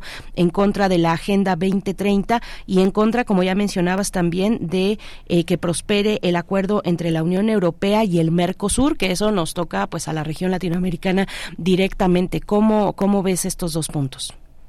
Sí, bueno, eh, en, el, en el último de ellos, bueno, eh, claro que el, eh, la Unión Europea en los últimos años ha, celebrado una serie de acuerdos comerciales, eh, por ejemplo, con Nueva Zelanda o con Vietnam, y el, el que quedó paralizado ahora con Mercosur, que son eh, países, eh, en el caso de Nueva Zelanda y Vietnam, pero también los países del Mercosur, que tienen una importante presencia agrícola, que también eh, se benefician de ciertas ayudas, digamos que aquí la competencia está un poco de, de quién da más subsidios y de, y de qué manera, ¿no? Porque hay eh, en esto, pues eh, eh, todos los países son proteccionistas, ¿no? Y a una rara avis será la que no lo sea. Eh, la Unión Europea, pues tiene una serie de medidas, tanto de protección agrícola, de protección a los pequeños productores, pero también de las indicaciones geográficas y el modo tradicional de elaborar o de producir determinados eh, productos que, que, provienen también del sector agrícola.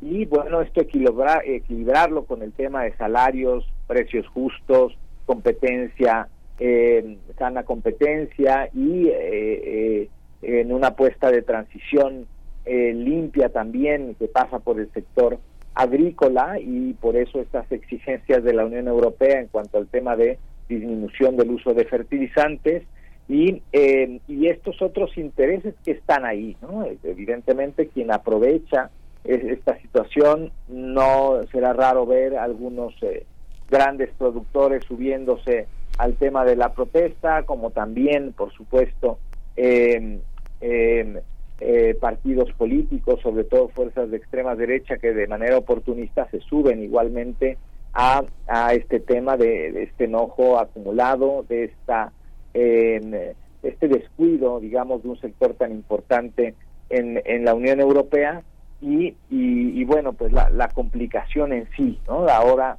vemos paralizando eh, autopistas, echando ¿no? estiércol en, en, oficinas de gobierno, en fin, las, pues, las protestas de los agricultores que por otro lado pues eh, tienen un apoyo muy importante. En el caso de Francia, el 90% de la población apoya estas protestas, lo cual también pone contra las cuerdas a, al gobierno de, de Emmanuel Macron otra vez, ¿no? Y, eh, y en distintas partes de Europa que se está replicando este este tema de este enojo, de esta inconformidad y de esta falta de, de atención de, de, un sector como es el de los agricultores y, y ganaderos.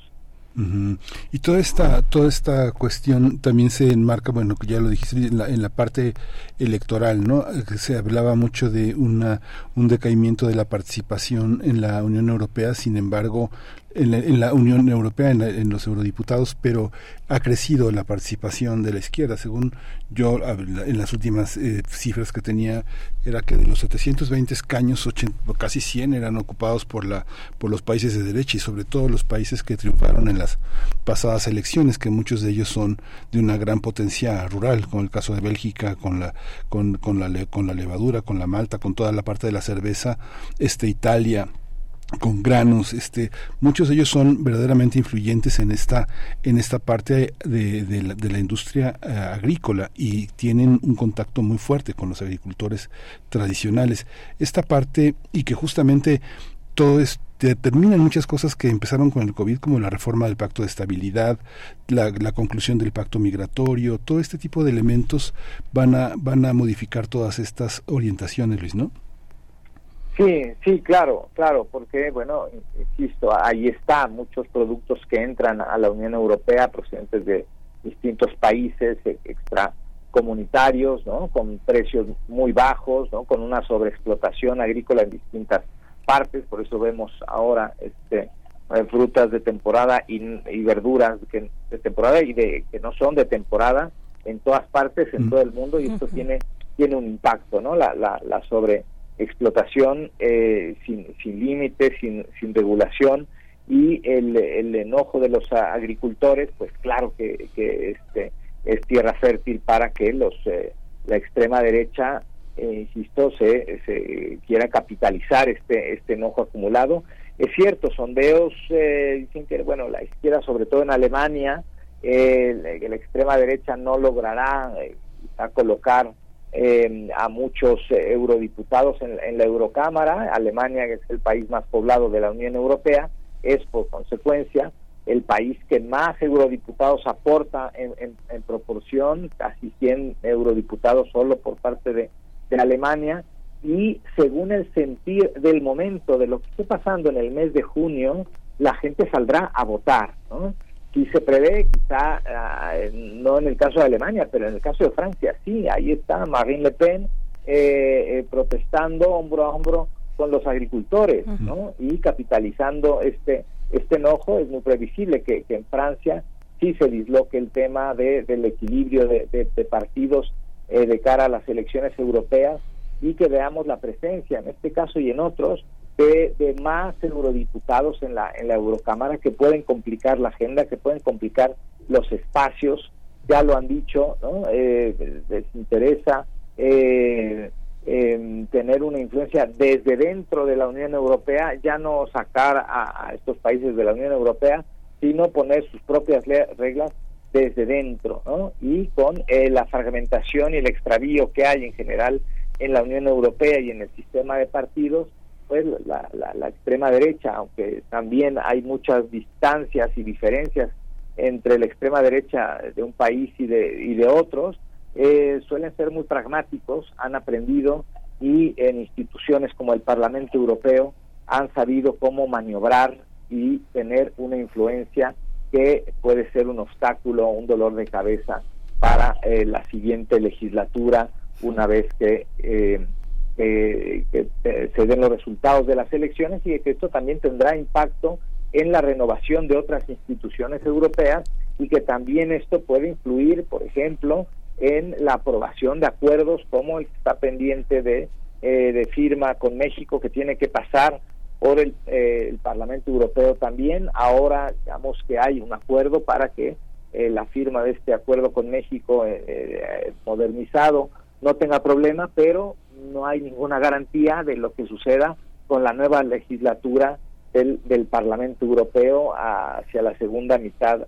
de, de este año. Pues ya veremos y estaremos, eh, si nos lo permites, doctor Luis Guacuja, conversando sobre, bueno, dando seguimiento a este tema, estas protestas de agricultores en Europa y a lo que viene, que son las elecciones del Parlamento Europeo. Gracias, doctor Luis Guacuja, y bueno, excelente semana para ti. Muchas gracias. Igualmente, con mucho gusto. Gracias. Bueno, pues ya son las 8 con 59 minutos. Nos vamos a despedir de Radio Nicolaita. Gracias por su escucha.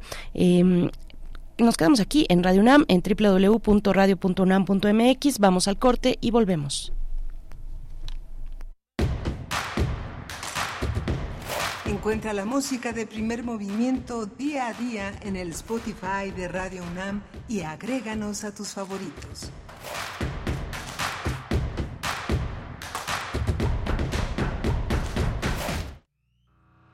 Día Mundial de la Radio. 100 años.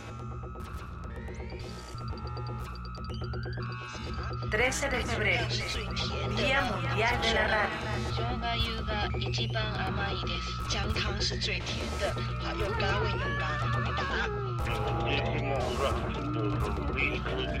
Cien años.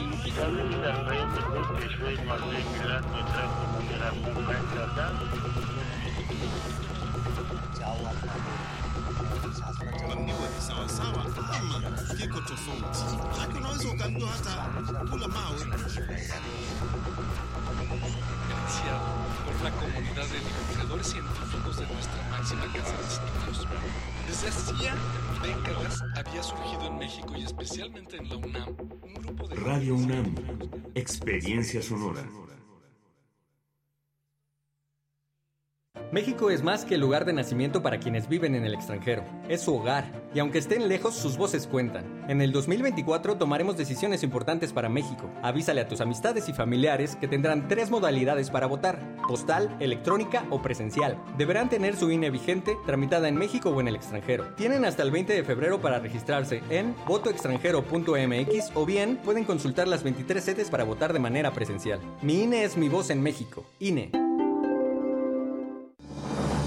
22.500 kilómetros cuadrados, 125 municipios, 12.7 millones de votantes, más de 15 procesos electorales, cerca de 30.000 asuntos resueltos, un tribunal electoral. Tribunal Electoral del Estado de México, justicia electoral al servicio de la ciudadanía.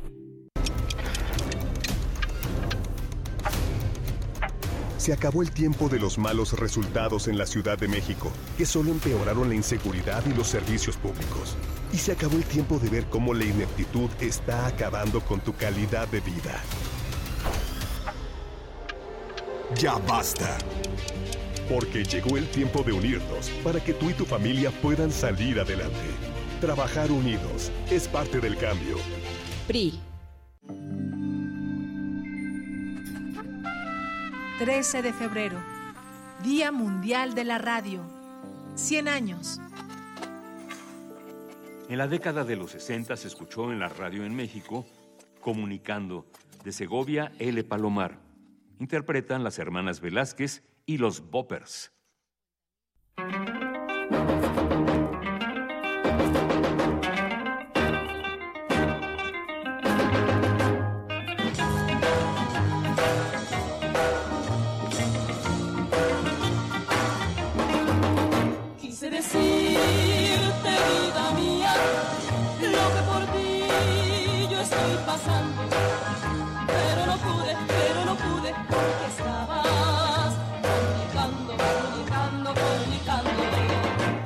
Decirte que me muero, que por tu culpa estoy penando.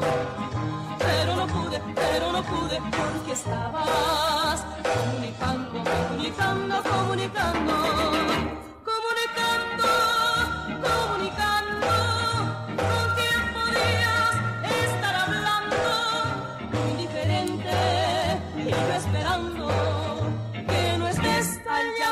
Comunicando, comunicando. Quiere decir de tantas cosas, pero mi vida, como y cuando, si cuando llamo, si cuando llamo estás tú siempre comunicando, comunicando, comunicando.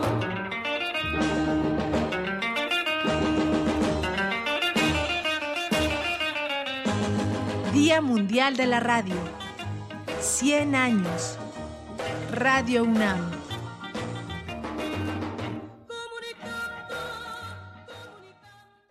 Con los votos de los diputados y senadores del Partido Verde, se logró la mayoría para aprobar la reforma constitucional que garantiza que los programas sociales del presidente López Obrador sean un derecho permanente. Y año tras año los diputados del Verde votan para otorgar recursos para la pensión universal de adultos mayores, el apoyo al programa Jóvenes Construyendo el Futuro, las becas bienestar para todas las familias con hijos en educación básica y la beca universal para estudiantes de preparatoria. La 4T también es verde. Partido Verde.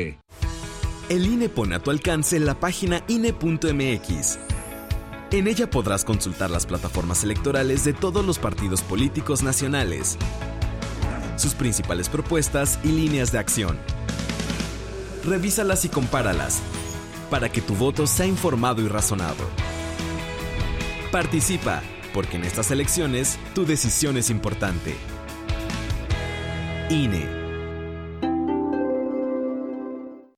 El Tribunal Electoral defiende tu lugar en la democracia. Gracias a sus decisiones, hoy nuestro Congreso es el más plural de la historia, al garantizar la representación de integrantes de las comunidades indígenas, LGBTTIQ+, y afromexicana. También a que las y los mexicanos migrantes residentes en el extranjero y las personas con discapacidad tengan representación política en la Cámara de Diputados. Un tribunal de derechos a favor de los grupos históricamente discriminados. Tribunal Electoral, protege tu voto, defiende tu elección. Queremos escucharte. Llámanos al 55 36 43 39 y al 55 36 89 89. Primer movimiento. Hacemos comunidad.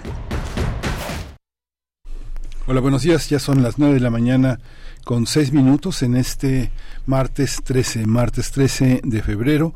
Estamos en Radio UNAM en Adolfo Prieto 133 en la Colonia del Valle. Nos puede sintonizar en AM en el 860 o en FM en el 96.1, también en radio.unam.mx. Tenemos una, una comunicación viva en las redes sociales con eh, Primer Movimiento en Facebook, P Movimiento en X y a, través del podcast, si no tiene tiempo, si escucha un tema interesante y se quiere poner al día, escucharlo con serenidad en el podcast, podcast Radio unam.mx.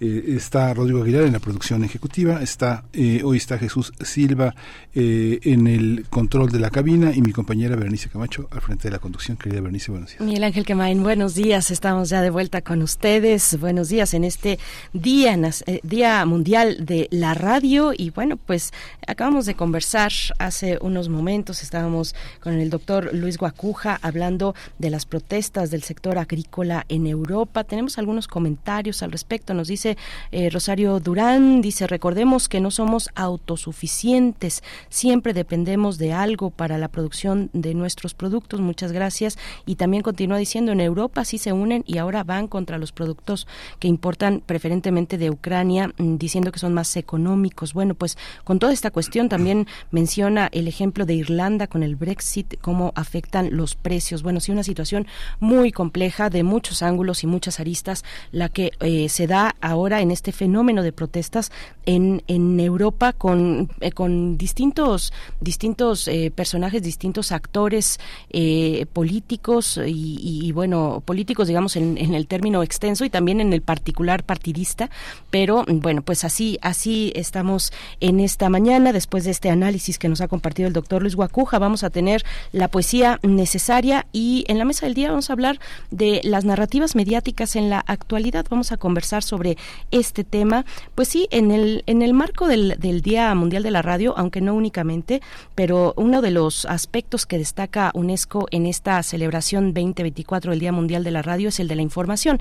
Así es que, bueno, eso nos ha llevado a pensar, a revisar y, y a tener esta charla para ustedes sobre narrativas mediáticas en la actualidad. Vamos a conversar con Manuel Hernández Borboya, periodista mexicano, desarrolla su trabajo en RT en español, es poeta y filósofo y es egresado de la licenciatura de Ciencias de la Comunicación con especialidad en comunicación política por la UNAM, maestro en comunicación y cultura también por esta universidad. Vamos, vamos a estar con él a, lo largo de la mesa del día y también con distintos contenidos eh, que tienen que ver con el Día Mundial de la Radio en este marco donde mm, varios, bueno, las universidades, las universidades mexicanas de la RUM, de la red eh, de radios universitarias de México, pues hemos elaborado una serie de materiales para festejar este Día Mundial de la Radio. Algunos ya han sonado por acá y seguiremos compartiendo con ustedes estas cápsulas. Eh, antes, antes nos vamos a ir con, con la poesía Miguel Ángel, pero bueno, así va la mañana. Así va la mañana y pues muy muy muy interesante los cuadros, el panorama que pinta Luis Guacuja sobre el tema de la de, lo, de los agricultores eh, en Europa y el cierre que hace con Marie Le Pen eh, justamente eh, una de las cosas que señalaba en estas trifulcas Pedro López decía este como Francia, como el proyecto agrícola de Marie Le Pen quiere prohibir la entrada de las de, las verduras y de las hortalizas españolas cuando es uno de los uno de los productos uno de los indicadores que en el Producto Interno Bruto de España son fundamentales y son parte de la relación bilateral que tienen estos dos países que son muy importantes en ese terreno. Va a ser un tema, un tema, un tema importante. Hace unos días alguien me decía, este, qué raro mangos, este, pero yo no voy a comprar porque no es temporada. Esta, este sentido de lo local, de lo nacional, de las producciones locales, también tiene un sentido muy importante frente al mercado global. Todo lo que se importa, manzana, pera, este chabacano, toda una serie de frutas que también nosotros importamos hacia otros países, pues marca una, una cuestión estacional totalmente alterada, ¿no? Sí, el acuerdo entre la Unión Europea y Mercosur es una, como hemos eh, comentado eh, hace unos momentos con el doctor Luis Guacuja, es una de las eh, los señalamientos que hacen estos manifestantes en su conjunto, digamos, entre las cuestiones muy generales está ese, el que no prospere el acuerdo entre Estados Unidos y Mercosur, y también otro que, que, que trasciende las fronteras de la de la comunidad de la Unión Europea es el de la Agenda 20 30 Igualmente se escuchan en las protestas un, eh, la desaprobación de eh, pues de lo que implica la Agenda 2030 para el desarrollo sostenible, que pues recordemos esta esta agenda tiene 17 puntos, es una agenda que propuso eh, que propusieron los Estados miembros de Naciones Unidas, se aprobó esta agenda ya pues hace unos 15 años, ahorita no tengo exactamente las fechas, tal vez menos, como 10 años, pero en momento les doy la fecha, pero bueno, los objetivos de esta Agenda 2030, um, vale la pena recordarlos, es el fin de la pobreza, eh, hambre cero, salud y bienestar, educación de calidad, igualdad de género, agua limpia y saneamiento, eh, también energías asequibles y no contaminantes, trabajo decente y crecimiento económico, industria, innovación e infraestructura, reducción de la desigualdad, ciudades y comunidades sostenibles, producción y consumo responsable, eh, acción por el clima, vida submarina, vida de ecosistemas terrestres, paz, justicia e instituciones sólidas y alianzas para lograr los objetivos. Esto pues es eh, parte de lo que toca digamos, a la agroindustria es eh, parte de lo que se, se escucha en estas manifestaciones en contra de la Agenda 2030. Pero bueno, son muchos los aspectos, muchos los mm, eh, actores que se están moviendo mm, en el contexto, en el marco de estas protestas de la industria alimentaria en Europa. Pues así, así las cuestiones para tener eh, todavía más elementos, un poco el recordatorio de lo que, de lo que plantea la Agenda 2030 para el Desarrollo Sostenible que adoptó la Asamblea General de las Naciones Unidas, Miguel Ángel. Sí, pues sí, muy, muy, muy, muy importante tener en la, en la agenda todo esto porque va a definir eh, 2024 mucho del rumbo que político que va a seguir pues el planeta ahora sí que Así el es. planeta. Sí, esa Agenda 2030 desde el 2015. Desde el 2015 eh, es- fue eh, adoptada por Naciones Su- por Naciones Unidas, por la Asamblea General. Bueno, pues vamos vamos a otros temas. Vamos ya con la poesía necesaria. Son las 9 con 13 minutos. Es hora de Poesía Necesaria. Naturalmente que hoy la poesía es para festejar la radio y bueno, la imaginería de aquello que solo puede ser escuchado. Este poema además es de un mexicano originario de Papantla, Veracruz. Se trata del fundador del, est- del estridentismo, Manuel Maples Arce, eh, quien en 1923 fue invitado a leer este poema en la primera transmisión radiofónica que inauguraría la historia de la radio en México. Bueno, se, se trata del poema TSH, que son las siglas de Telegrafía sin hilos de Manuel Maples Arce en este Día Mundial de la Radio y que comparto con ustedes. TSH. Sobre el despeñadero nocturno del silencio, las estrellas arrojan sus programas y en el audión inverso del ensueño se pierden las palabras olvidadas. TSH, de los pasos hundidos en la sombra vacía de los jardines. El reloj de la luna mercurial ha labrado la hora a los cuatro horizontes. La soledad es un balcón abierto hacia la noche. ¿En dónde estará el nido de esta canción mecánica? Las antenas insomnes del recuerdo recogen los mensajes inalámbricos de algún adiós deshilachado, mujeres naufragadas que equivocaron las direcciones transatlánticas y las voces de auxilio como flores estallan en los hilos de los pentagramas internacionales. El corazón me ahoga en la distancia. Ahora es el Jazz Band de Nueva York. Son los puertos sincrónicos florecidos de vicio y la propulsión de los motores. Manicomio de Hertz, de Marconi, de Edison. El cerebro fonético baraja la perspectiva accidental de los idiomas. Aló, una estrella de oro ha caído en el mar.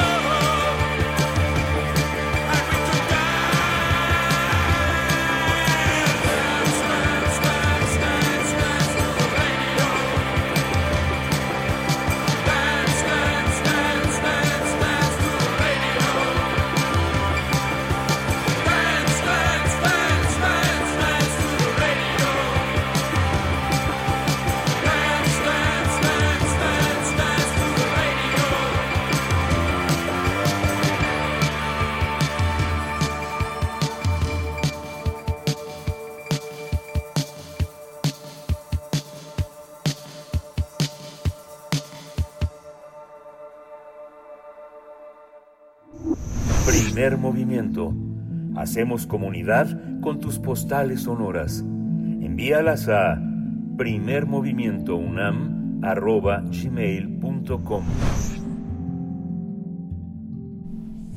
13 de febrero, Día Mundial de la Radio. Vamos a escuchar a continuación una cápsula, una producción de primer movimiento a cargo de Jimena Alemán y Eduardo Castro que traen para ustedes en este día con esta conmemoración, el Día Mundial de la Radio. Vamos a escuchar.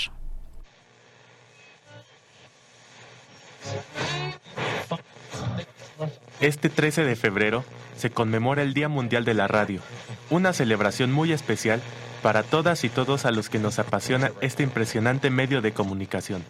Pero, ¿sabes cómo surge la radio?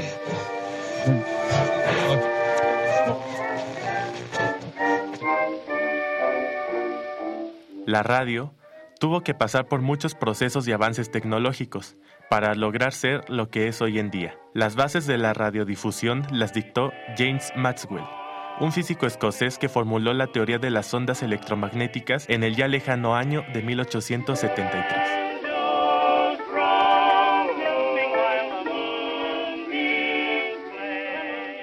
Gracias a esta teoría, el italiano Guillermo Marconi fue capaz de crear el primer sistema de radiodifusión en 1895, pero fue hasta 1897 que se logró transmitir el primer mensaje de radio a través del Océano Atlántico, el cual fue del canal de Bristol, Inglaterra, a Penar, Gales.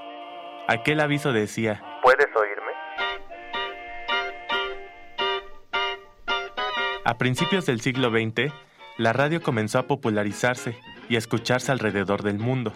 Así, en 1901 se hizo la primera emisión transcontinental utilizando el código Morse. La radio llegó a México en 1921 gracias a los hermanos Pedro y Adolfo Gómez Fernández, quienes instalaron el primer equipo radiofónico en la Ciudad de México. Con el tiempo, surgieron estaciones que se convertirían en referencia. Es el caso de la emisora de la fábrica de cigarrillos El Buen Tono, a la que le asignaron las siglas XEB. Hoy, la B Grande de México, iniciando operaciones en septiembre de 1923. Esta es considerada la más antigua del país. XEB, la estación del buen tono, Sociedad Anónima. Esta es otra especialidad XEB. XEB y XEBT emisoras de América desde la capital mexicana. Una nueva forma de entretenimiento por radio que presenta... En 1937, la Universidad Nacional Autónoma de México fundó su frecuencia de radiodifusión un 14 de junio, bajo la dirección de Alejandro Gómez Arias, transmitiendo un concierto realizado en las instalaciones de la Escuela Nacional Preparatoria, hoy conocida como el Colegio de San Ildefonso.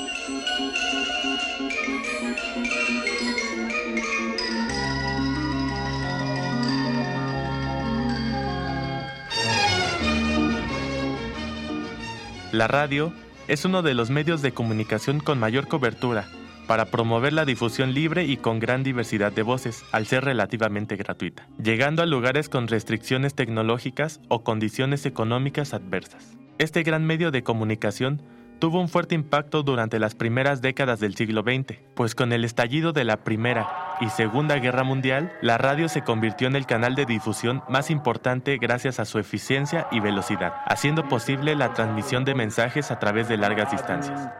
Fern Schwarzmeer.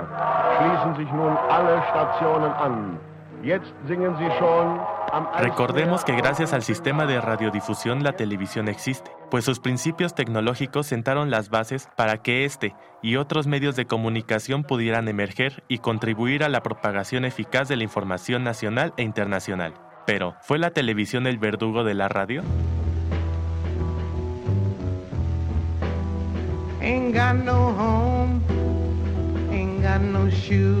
Todos recordamos aquel terremoto que azotó a nuestro país en 1985. Después del desastre natural, nadie sabía nada sobre lo ocurrido. Había una especie de incertidumbre informativa, pues las principales televisoras de la ciudad salieron del aire, al igual que cayeron las líneas telefónicas debido al fuerte daño estructural que sufrió la capital mexiquense.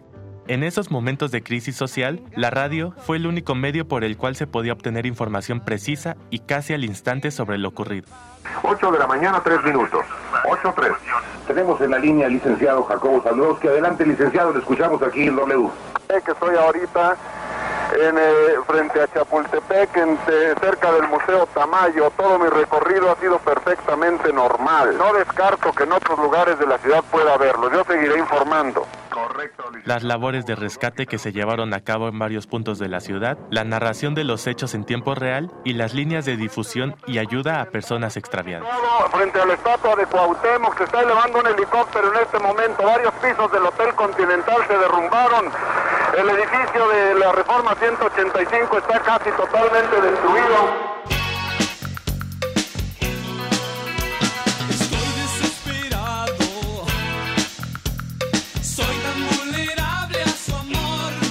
También es una gran promotora de diferentes formatos musicales, pues a través de sus frecuencias es posible poder escuchar nuestras canciones favoritas. Pero no solo la música predomina en las ondas hertzianas, también el teatro se ha difundido a través de este medio, naciendo así los radioteatros.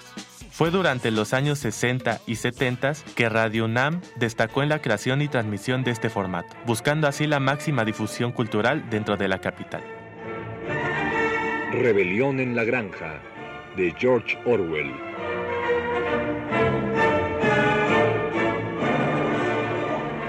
Capítulo 2 Sí, rebelión. Yo no sé cuándo vendrá esa rebelión. Quizá dentro de una semana o dentro de 100 años. Pero sí sé, tan seguro como que veo esta paja bajo mis Es impresionante cómo un aparato lleno de circuitos electrónicos genera un vínculo especial entre el emisor y el receptor, produciendo un efecto de estar ahí, compartiendo un mismo espacio. Las personas se identifican, se reconocen y se encuentran entre sus contenidos. La radio comunica, construye puentes, caminos, recupera la palabra y la hace colectiva. Ayuda a las comunidades convirtiendo a los receptores en emisores y multiplicando las voces en cada lugar del mundo. ¿Te imaginas cómo sería el mundo sin las estaciones de radio? ¿Cómo sabríamos lo que sucede en otras ciudades o países? Es difícil imaginarlo, ¿verdad? Es por ello que la radio sigue siendo un pilar importante en las comunicaciones, no solo de México, sino del mundo. Por tal motivo, la UNESCO y el mundo celebran este importante día y así conmemoran a la madre de todos los actuales medios de comunicación. Sintoniza y sigue disfrutando de todos los contenidos que las radiodifusoras pueden brindarte. Feliz Día de la Radio.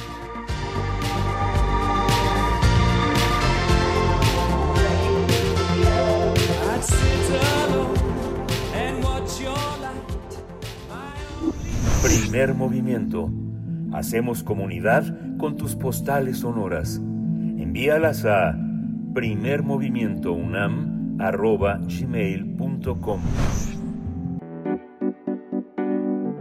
La mesa del día.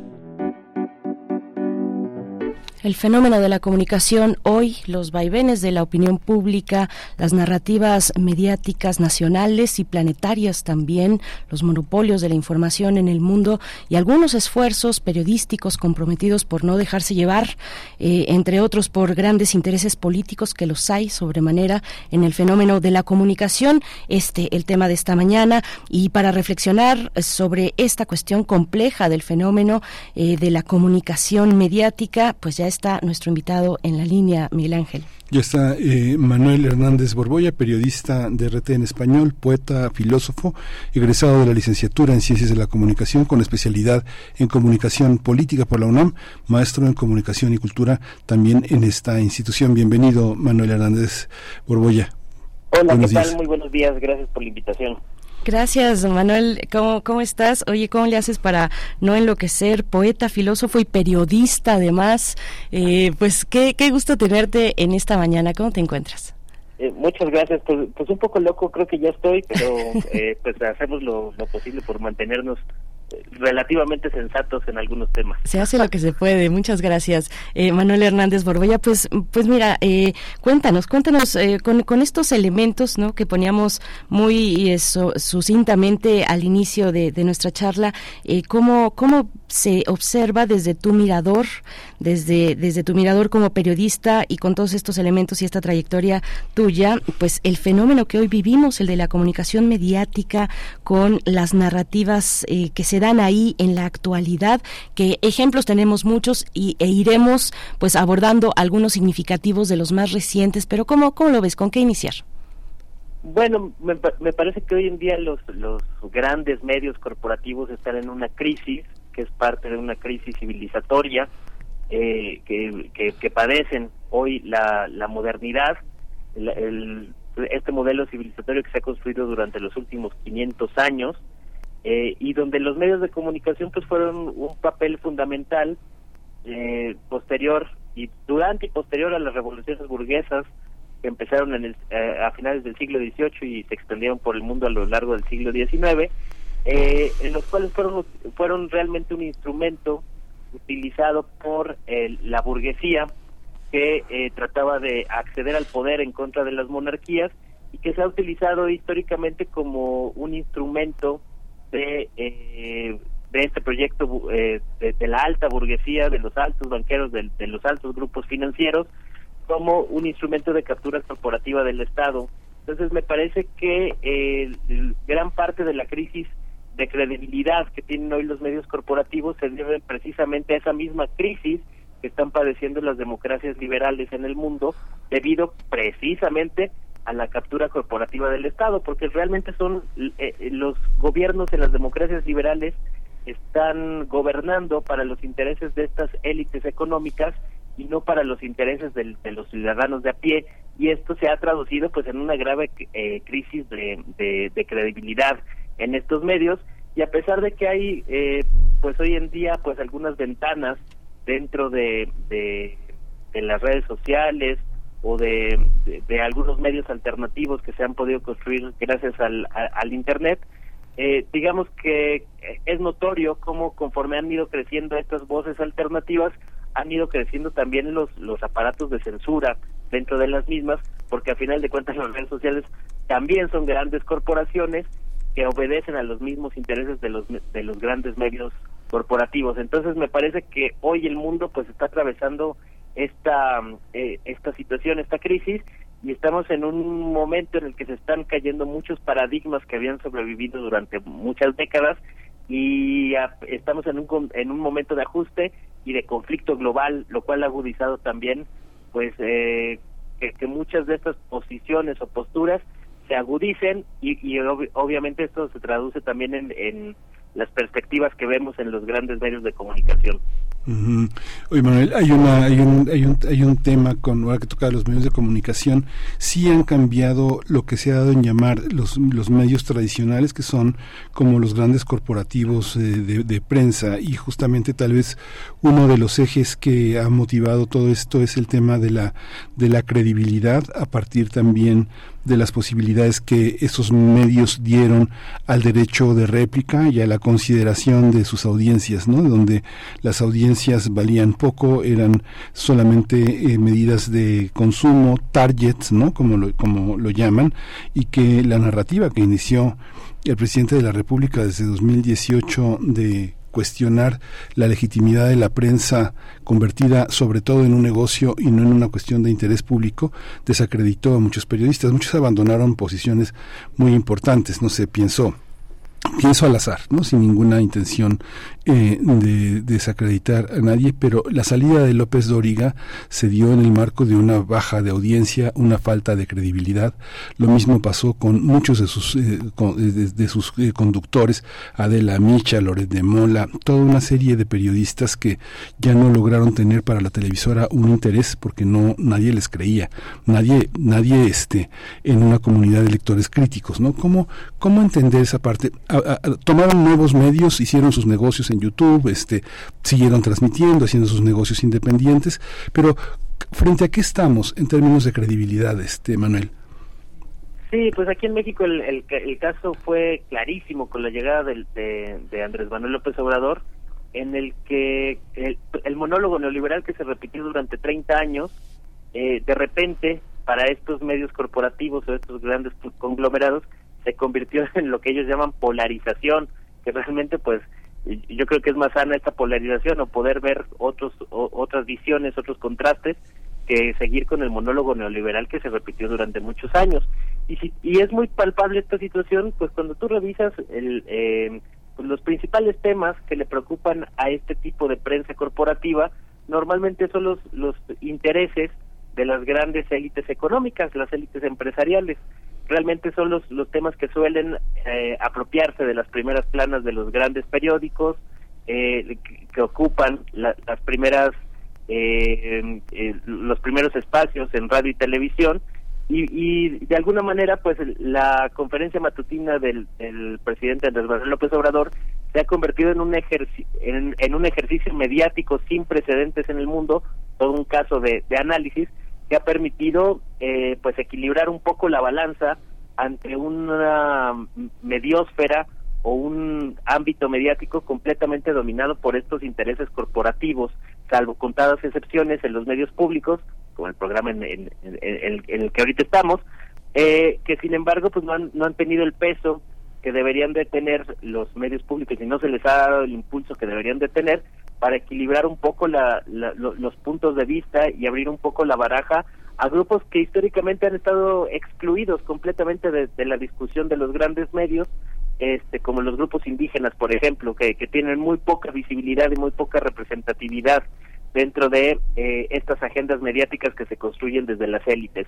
Entonces me parece que, que es eh, muy necesario eh, abrir este espectro mediático a que no sean solo los intereses de estas élites económicas los que se discutan, sino también pues lo- lo- los de amplios eh, sectores sociales que eh, normalmente no están visibilizados en estas en estas agendas que son realmente parte de una disputa por el poder. Sí, eh, Manuel, a veces estos, eh, eh, el funcionamiento de estos monopolios de eh, mediáticos es eh, puede ser muy transparente. Tenemos a veces momentos, fenómenos o eventos, eventos particularmente donde podemos ver o hemos visto cómo se desarrolla la narrativa mediática. Estoy pensando para seguir para seguir aterrizando, digamos, en estos ejemplos muy ilustrativos. estoy pensando en, en la guerra en Ucrania, pero también, por supuesto, el genocidio en Gaza, los, los algunos más cercanos de un tono completamente, digamos, político, no, no bélico necesariamente, eh, el, el caso del paro nacional en Argentina, donde las autoridades pues desestimaban la convocatoria que tuvo ese paro hace unas semanas atrás eh, con, con, con la gente en muchas eh, ciudades y, y comunidades pues desaprobando lo que lo que se empezaba ya a dibujar, lo que se prometió en campaña con Milei y que se empezaba a dibujar ya en la realidad política de Argentina. Vaya, ejemplos ejemplos hay muchos. ¿Cómo ves estos que son digamos de los de los recientes, los que se ponen eh, ya desde un par de años acá pensando en la guerra en Ucrania y, los más recientes Argentina, Gaza? ¿Cómo cómo ves eh, esta esta parte de cómo se, se, se exponen de manera transparente o no? A veces no, no siempre es sencillo eh, y no siempre es igualmente transparente o, o fácil de, de visualizar, de encontrar los elementos que componen narrativas mediáticas muy poderosas en el mundo entero. Acabas de citar tres casos muy emblemáticos de esta eh, guerra de desinformación que existe hoy hoy en el mundo, sobre todo a partir de- del conflicto en Ucrania. Ya ya venía desde la pandemia, pero la pandemia de Ujú. COVID-19, pero digamos se ve más claramente con, con el, el conflicto en Ucrania cómo operan los medios hegemónicos eh, afines a los intereses de Estados Unidos y Europa, Europa occidental, eh, en, en- varios fenómenos eh, sociales en los cuales eh, pues están completamente inmersos en una lucha por el poder. Es, es decir, los grandes medios corporativos no son medios imparciales, objetivos, como históricamente se, se, se le ha vendido a la gente esa idea, sino realmente pues son armas de batalla, ¿no? Son, instrumentos de, de, disputa política. Y eso ha quedado más que manifiesto con, con estos casos que mencionas. El, el tema, por ejemplo, del, del, del genocidio en, Palestina, pues es una cosa tremenda. O sea, el, el- las dimensiones históricas de este episodio se podrían comparar pues con el exterminio de los nazis en, en, Auschwitz o, en, o en- durante la Segunda Guerra Mundial y sin embargo eh, pues es muy poco lo que sale de este tema en, en los grandes medios corporativos occidentales, incluyendo los medios mexicanos. Eh, es muy contrastante como, por ejemplo, en Twitter, pues yo todos los días retuiteo imágenes terribles que yo considero que la gente se, se debe de entender, se debe de enterar lo que está sucediendo para conmoverse, para, para que, que se te revuelvan las tripas ante la tragedia humanitaria, una de las tragedias más grandes que han acontecido en el mundo después de la Segunda Guerra Mundial y sin embargo no ocupa espacios de, eh, de, de primera plana o de primer eh, como notas del día dentro de estos grandes medios corporativos que traen otra lógica. O sea, yo a veces este, siento que la mejor manera de, de no enterarse de nada es, por ejemplo, ver un, un noticiero en la televisión corporativa, porque te vas a enterar a lo mejor de algunos choques eh, dentro de la ciudad, pero no te vas a enterar de, de, los grandes temas que están aconteciendo. Y me parece que es muy sintomático esto que está sucediendo con esos dos casos y también con el de Argentina, en donde el gobierno de Javier Milei, el actual presidente de, de- Argentina, eh, pues es completamente aliado a los intereses de este bloque hegemónico y que de alguna manera le han dado el respaldo mediático a través de, de- de los grandes medios occidentales.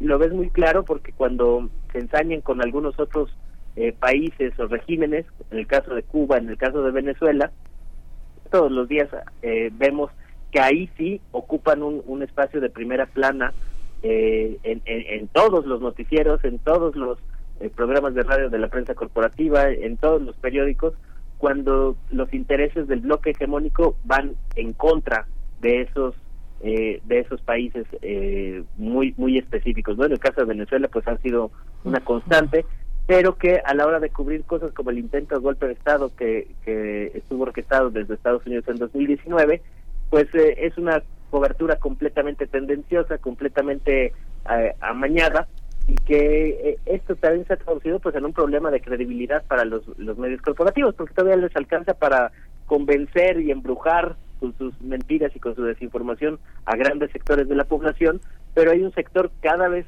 mm, eh, que está creciendo más eh, en el que ya hay una, una desconfianza total hacia las eh, verdades o hacia las versiones que tratan de imponer estos medios corporativos. Y lo vemos muy claro pues con, con la manera en, eh, que los medios rusos por ejemplo han ganado un espacio en, en, la agenda pública global a pesar de la censura que, que tienen hoy los medios rusos por ejemplo en toda Europa. En toda Europa occidental no puedes acceder a estos medios directamente sin una eh, sin un sistema eh, de VPN para que te puedan eh, disfrazar tu, tu dirección IP desde una computadora, eh, pero a pesar de eso, pues los medios rusos han, han logrado poner ahí ciertos temas que, que históricamente pues habían sido completamente invisibilizados por el bloque hegemónico occidental.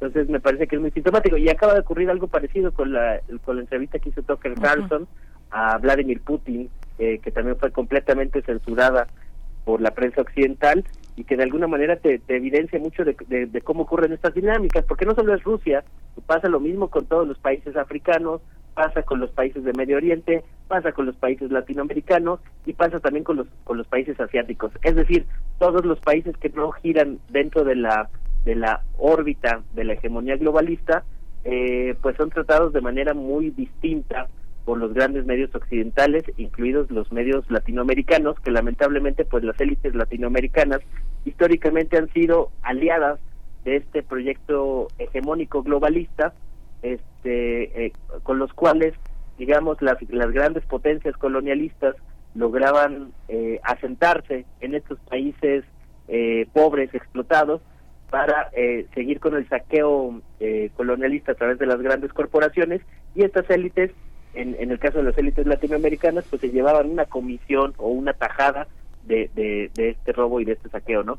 Y, digamos que esta situación o este esquema, pues es muy visible lo que ocurre con los grandes medios de comunicación. También por eso ahora están muy molestos en, en el- con el caso del presidente Andrés Manuel López Obrador, a pesar de que, al menos para mí, pues López Obrador es un, es un político muy moderado, que en la gran prensa corporativa te lo quieren vender como si fuera un radical, cuando pues no, eh, eh, a lo largo de su sexenio no ha propuesto eh, medidas como eh, repensar los términos de la propiedad, eh, un reparto agrario, cosas de este tipo que, que, serían temas más radicales.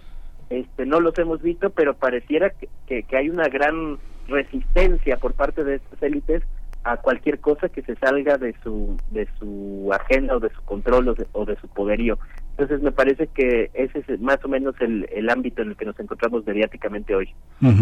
Muchas na- muchas narrativas. Cuando se estaba pensando este tema que que, que, que surgió de la, de la iniciativa y de la curiosidad de Berenice, se, eh, lo que está también en juego es la lucha contra la impunidad, eh, estar a favor de la, de la verdad, de esa forma de imparcialidad que consiste en tener la mayor cantidad de fuentes a la mano, pero las narrativas que progresan son narrativas de una, de, una descalificación personal, ¿no? Por ejemplo, en el caso de Citlalil, ¿no? el tema de Morena que va de, de, de, su, de su sobrepeso, que va acompañado de una serie de narrativas sobre el sobrepeso, sobre la vigorexia, sobre otras narrativas que implican formas de vida cotidiana de un hombre muy rico que no paga impuestos, que vive en la territorialidad y en la flotación de un yate donde reúne la familia y la viste de blanco, donde eh, eh, contrata eh, entrevistas a modo para hacer una, un despliegue de su discurso.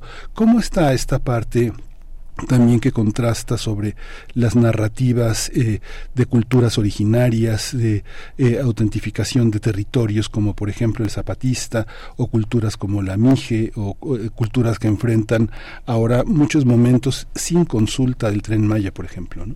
¿Cómo, lo, cómo, cómo se observa esa, esa, ese juego entre lo personal, lo institucional y lo grupal y lo identitario, Manuel? Sí, esos, esos grandes sectores de la población todavía siguen lamentablemente muy invisibilizados. Es decir, eh, normalmente se suelen utilizar las voces de estos, de estos sectores de la población cuando convienen a la lucha política, y lo vimos muy claro con el tren Maya, ¿no? Que ahí el, el, los grandes medios corporativos le daban voces a ciertos sectores que les convenían en su disputa en contra de, el presidente López Obrador, y al mismo tiempo el bloque oficialista, el bloque eh, de, eh, afín a la 4T, tampoco le daba mucha voz a, las legítimas protestas que había en contra de estos proyectos eh, de, de, infraestructura. Entonces seguimos viendo cómo a final de cuentas las coberturas mediáticas pues son el reflejo de la de la lucha política y de la disputa política. Lo vimos también muy claramente con el pues la campaña abierta que, que orquestó la Agencia Antidrogas de Estados Unidos, la DEA, en contra del presidente López Obrador en, en, en, fechas recientes y lo más patético desde mi punto de vista es que, que pretenden vender campañas de la de la agencia antidrogas de Estados Unidos con fines de, de, injerencia y de intervenir en las elecciones mexicanas como si se tratara de periodismo de investigación. Mu lamentablemente muchas de las eh, campañas o de las eh, coberturas mediáticas que vemos hoy incluso son, son operaciones encubiertas de inteligencia. Eh, yo yo tengo en el radar pues por, por ejemplo al, al menos tres casos el, eh, que es este de la de la DEA que, que, que a través de tres medios eh, la Dolce Vele eh, con una columna de Anabel Hernández ProPublica un medio estadounidense junto con otro Inside Crime lanzaron toda una ofensiva una eh, trataron de revivir un caso que estaba cerrado desde hace 13 años para golpear mediáticamente al proyecto de López Obrador en, época de elecciones. Eh, y, este, en, en, este caso específico de las drogas, pues yo recuerdo al menos otros dos temas parecidos que desde mi perspectiva son operaciones encubiertas de inteligencia, como son eh, otro proyecto que se llamó los Narcofiles, que tratan de, de instaurar una narrativa eh, sobre cómo ha cambiado el, el, mercado de la cocaína en el mundo, y el otro es, son los eh, llamados Guacamaya Leaks, eh, que realmente pues tienen toda la pinta de ser una una operación encubierta de inteligencia para dividir las uh, filas del, del, del ejército mexicano y otros países de América Latina y que sin embargo en los en la gran prensa corporativa esto nunca se cuestiona y se afirman cosas que no se pueden afirmar o sea en el caso de Guacamaya Leaks pues muchos afirmaban que era un grupo de, de activistas ambientales que estaban eh, tratando de de filtrar información incómoda para los gobiernos, pero cuando tú revisas el, pues los intereses de, de, este supuesto grupo de, al que nadie le queda constancia de que de que sean quienes afirman ser, eh, pues ves que hay muchas irregularidades. A mí me llamó la atención, por ejemplo, que eh, entre los objetivos pues estaban varios países de América Latina, eh, como Colombia, Perú, entre otros, y también algunos proyectos mineros de Rusia y de China, para mí ese son un indicador muy claro de que realmente este proyecto de, de los Guacamaya Leaks, como se le llamó, pues era en realidad una, una operación encubierta de inteligencia. Y el mismo López Obrador, el presidente, también señaló en su momento que, se, que lo estaban espiando desde el Pentágono. Es decir, eh, las sospechas de López Obrador van en el mismo sentido que, que, las que yo había hecho anteriormente. Entonces, me parece que, hay que tener muy eh, eh, paradas las antenas para eh, no dejarse engañar con este tipo de, de, de, grandes coberturas, ¿no? En, en el caso de la guerra de Ucrania, pues también yo he visto ya varios casos como lo que en su momento se llamó la masacre de Bucha, que realmente era una operación de, inteligencia de la CIA y de la inteligencia británica para dividir o para tratar de, de romper las negociaciones de paz que había entre entre Rusia y Ucrania en ese momento, casi al inicio del conflicto, con el objetivo de alargar el, la guerra en Ucrania lo más posible. Y a final de cuentas, pues este despliegue mediático que se dio a través del New York Times, eh, el diario El País, y que te lo venden como periodismo de investigación, realmente son filtraciones de la CIA. Entonces, mucha de la información que nosotros estamos eh, pues recibiendo como, como público realmente obedece a una a una disputa política entre entre los grupos, entre las élites y no a los intereses de los ciudadanos. Esto explica también la gran crisis de credibilidad que enfrentan hoy los medios corporativos. Pues eh, Manuel, estamos estamos ya hacia el cierre de esta charla que te agradecemos. Nos preguntan, hay comentarios en redes sociales, por supuesto. Eh, eh, por acá nos dice Martín eh, Baladés, dice, no estoy muy de acuerdo con el ponente. Antes había medios libres como José Gutiérrez Vivó en Radio Red. Ahí nos dejan este comentario. También nos pregunta, nos dice Shoshitl Arellano desde California, en los Estados Unidos. Dice, pues que dónde podemos, cómo se llama nuestro invitado, dónde podemos saber más de él. Bueno, te adelanto Xochitl, eh, que, además lo podemos eh, escuchar en eh, una mesa de periodistas en Momentum, que es un esfuerzo entre Rompeviento TV y periodistas de a pie, un noticiario que, que, que, tiene lugar en Internet todas las mañanas y estás ahí compartiendo mesa con Alejandro Almazán y con Temoris Greco una vez por semana, Manuel. Y bueno, pensando en esos medios y ya para ir cerrando, digo, está, está muy buena la plática, nos podríamos quedar aquí un buen rato porque además eh, ya, ya lo has mencionado, analizar lo que ocurrió, el impacto que tuvo esta entrevista del comunicador estadounidense de la cadena Fox, eh, Tucker Carlson, eh, que le hizo al presidente ruso Vladimir Putin, que le tocó una reprobación al, al comunicador por, por parte de su gremio y de otros sectores también políticos, ¿no? El ex primer ministro de, de Gran Bretaña, en fin, y donde decía Vladimir Putin a propósito de esta cuestión mediática que era un despropósito querer ganarle a Estados Unidos en esa lucha mediática, eh, pues porque es un gigante en ese aspecto, ¿no? Eh, con palabras más, no, no, no, estoy, estoy solamente parafraseando, pero eh, vale mucho la pena ver esa entrevista. Pero para el cierre te propongo Manuel Hernández Borboya, periodista, periodista de RT en español pues que nos comentes dónde, dónde están los ejemplos de periodismo que intentan no dejarse llevar por la tentación, digamos, por la tentación del dinero, la tentación de favorecer a los poderosos, porque que es un camino, un camino muy duro también el del periodismo comprometido eh, y pensando pues en rompeviento, en periodistas de a pie, eh, un poco para ir cerrando, eh, reconocer esos esfuerzos valientes, importantes en, en nuestro país y en general, ¿no? ¿Cómo lo ves?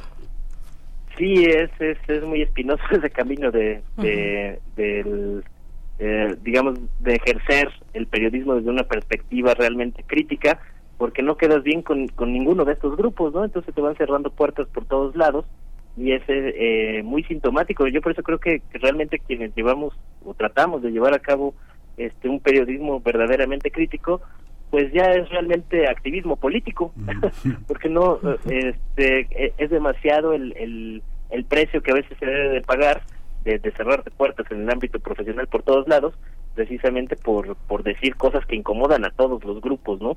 Entonces, eh, por ahí en la, audiencia mencionaban el caso de Gutiérrez Vivó, pues Gutiérrez Vivó eh, tuvo que dejar eh, y, y se les canceló el programa de radio más exitoso de su momento, precisamente por darle voz a Andrés Manuel López Obrador durante y tras el fraude del, del 2006 hubo toda una campaña por parte de los gobiernos panistas este para boicotearlo comercialmente con, con las grandes empresas que no pagaran publicidad en, en, sus espacios a pesar de que tenía una gran audiencia y acabó retirándose de la de la escena mediática precisamente por por estas dinámicas que se dan lamentablemente todos los días no entonces, eh, bueno, ya, para ir, ir cerrando y agradeciendo mucho la invitación, Eh, mm, pues ahí pueden seguirnos la, la, la pista, sobre todo en Twitter, que estoy comentando muchos de estos temas, en Manuel H. Borbolla, mi cuenta de, de, Twitter, estamos comentando en algunos espacios, como bien eh, lo comentabas ahí en Momentum, con Rompeviento TV, eh, con, con Pie de Página,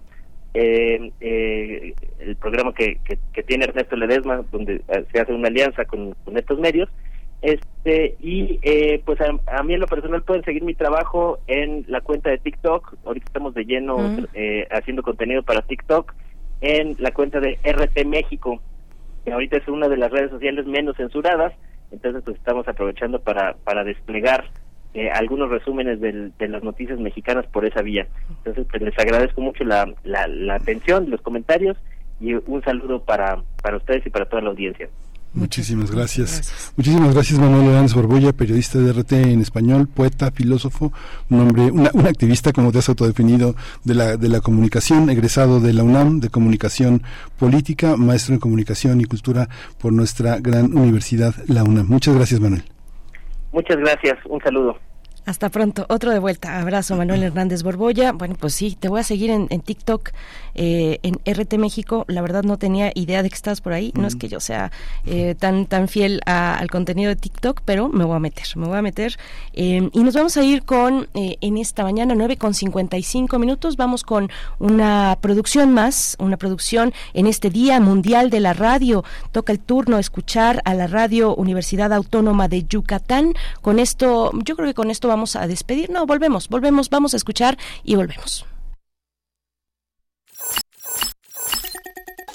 Radio Universidad Autónoma de Yucatán y la Red de Radios Universitarias de México se unen en una cadena radiofónica para conmemorar el Día Mundial de la Radio.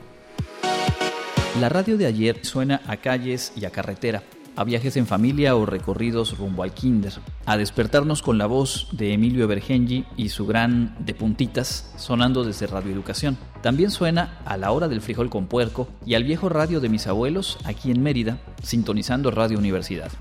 Lo que más llama mi atención de aquellos recuerdos es cómo la radio, las voces y la música se fijaron en la memoria, mezclados con esos lugares y esas personas tan valiosas y cercanas. La radio en el presente es una constante necesaria. Ante el poder innegable de la imagen inmediata, la radio contrapone las palabras, las ideas y las voces como punto de encuentro con los demás. Nos miramos en los sonidos para apreciar nuestras coincidencias y distinguir lo que nos hace únicos. Su valor como apuesta a la comunicación y el encuentro es enorme. La radio del futuro seguirá siendo protagonista y reflejo de los cambios en las sociedades, pero también recordatorio de que además de hablar, escuchar y escucharnos, es indispensable para seguir avanzando. Radio Universidad Autónoma de Yucatán.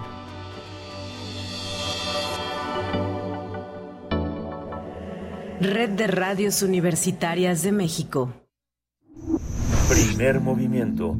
Hacemos comunidad con tus postales sonoras. Envíalas a primermovimientounam.gmail.com 9 con 57 minutos, estamos ya al cierre para despedir en esta mañana especial para nosotros y sabemos que para ustedes también en el Día Mundial de la Radio. Nos vamos ya y vamos a ir con música de la propuesta curatorial de Edith Citlali Morales que hemos estado escuchando esta mañana, Romeo y Julieta en la música, a cargo de Charles Gounod, de la composición de Gounod, la obra mm, prólogo de la ópera Romeo y Julieta. Con esto nos vamos, Miguel Ángel. Con esto nos vamos. Esto fue Primer Movimiento. El mundo desde la universidad.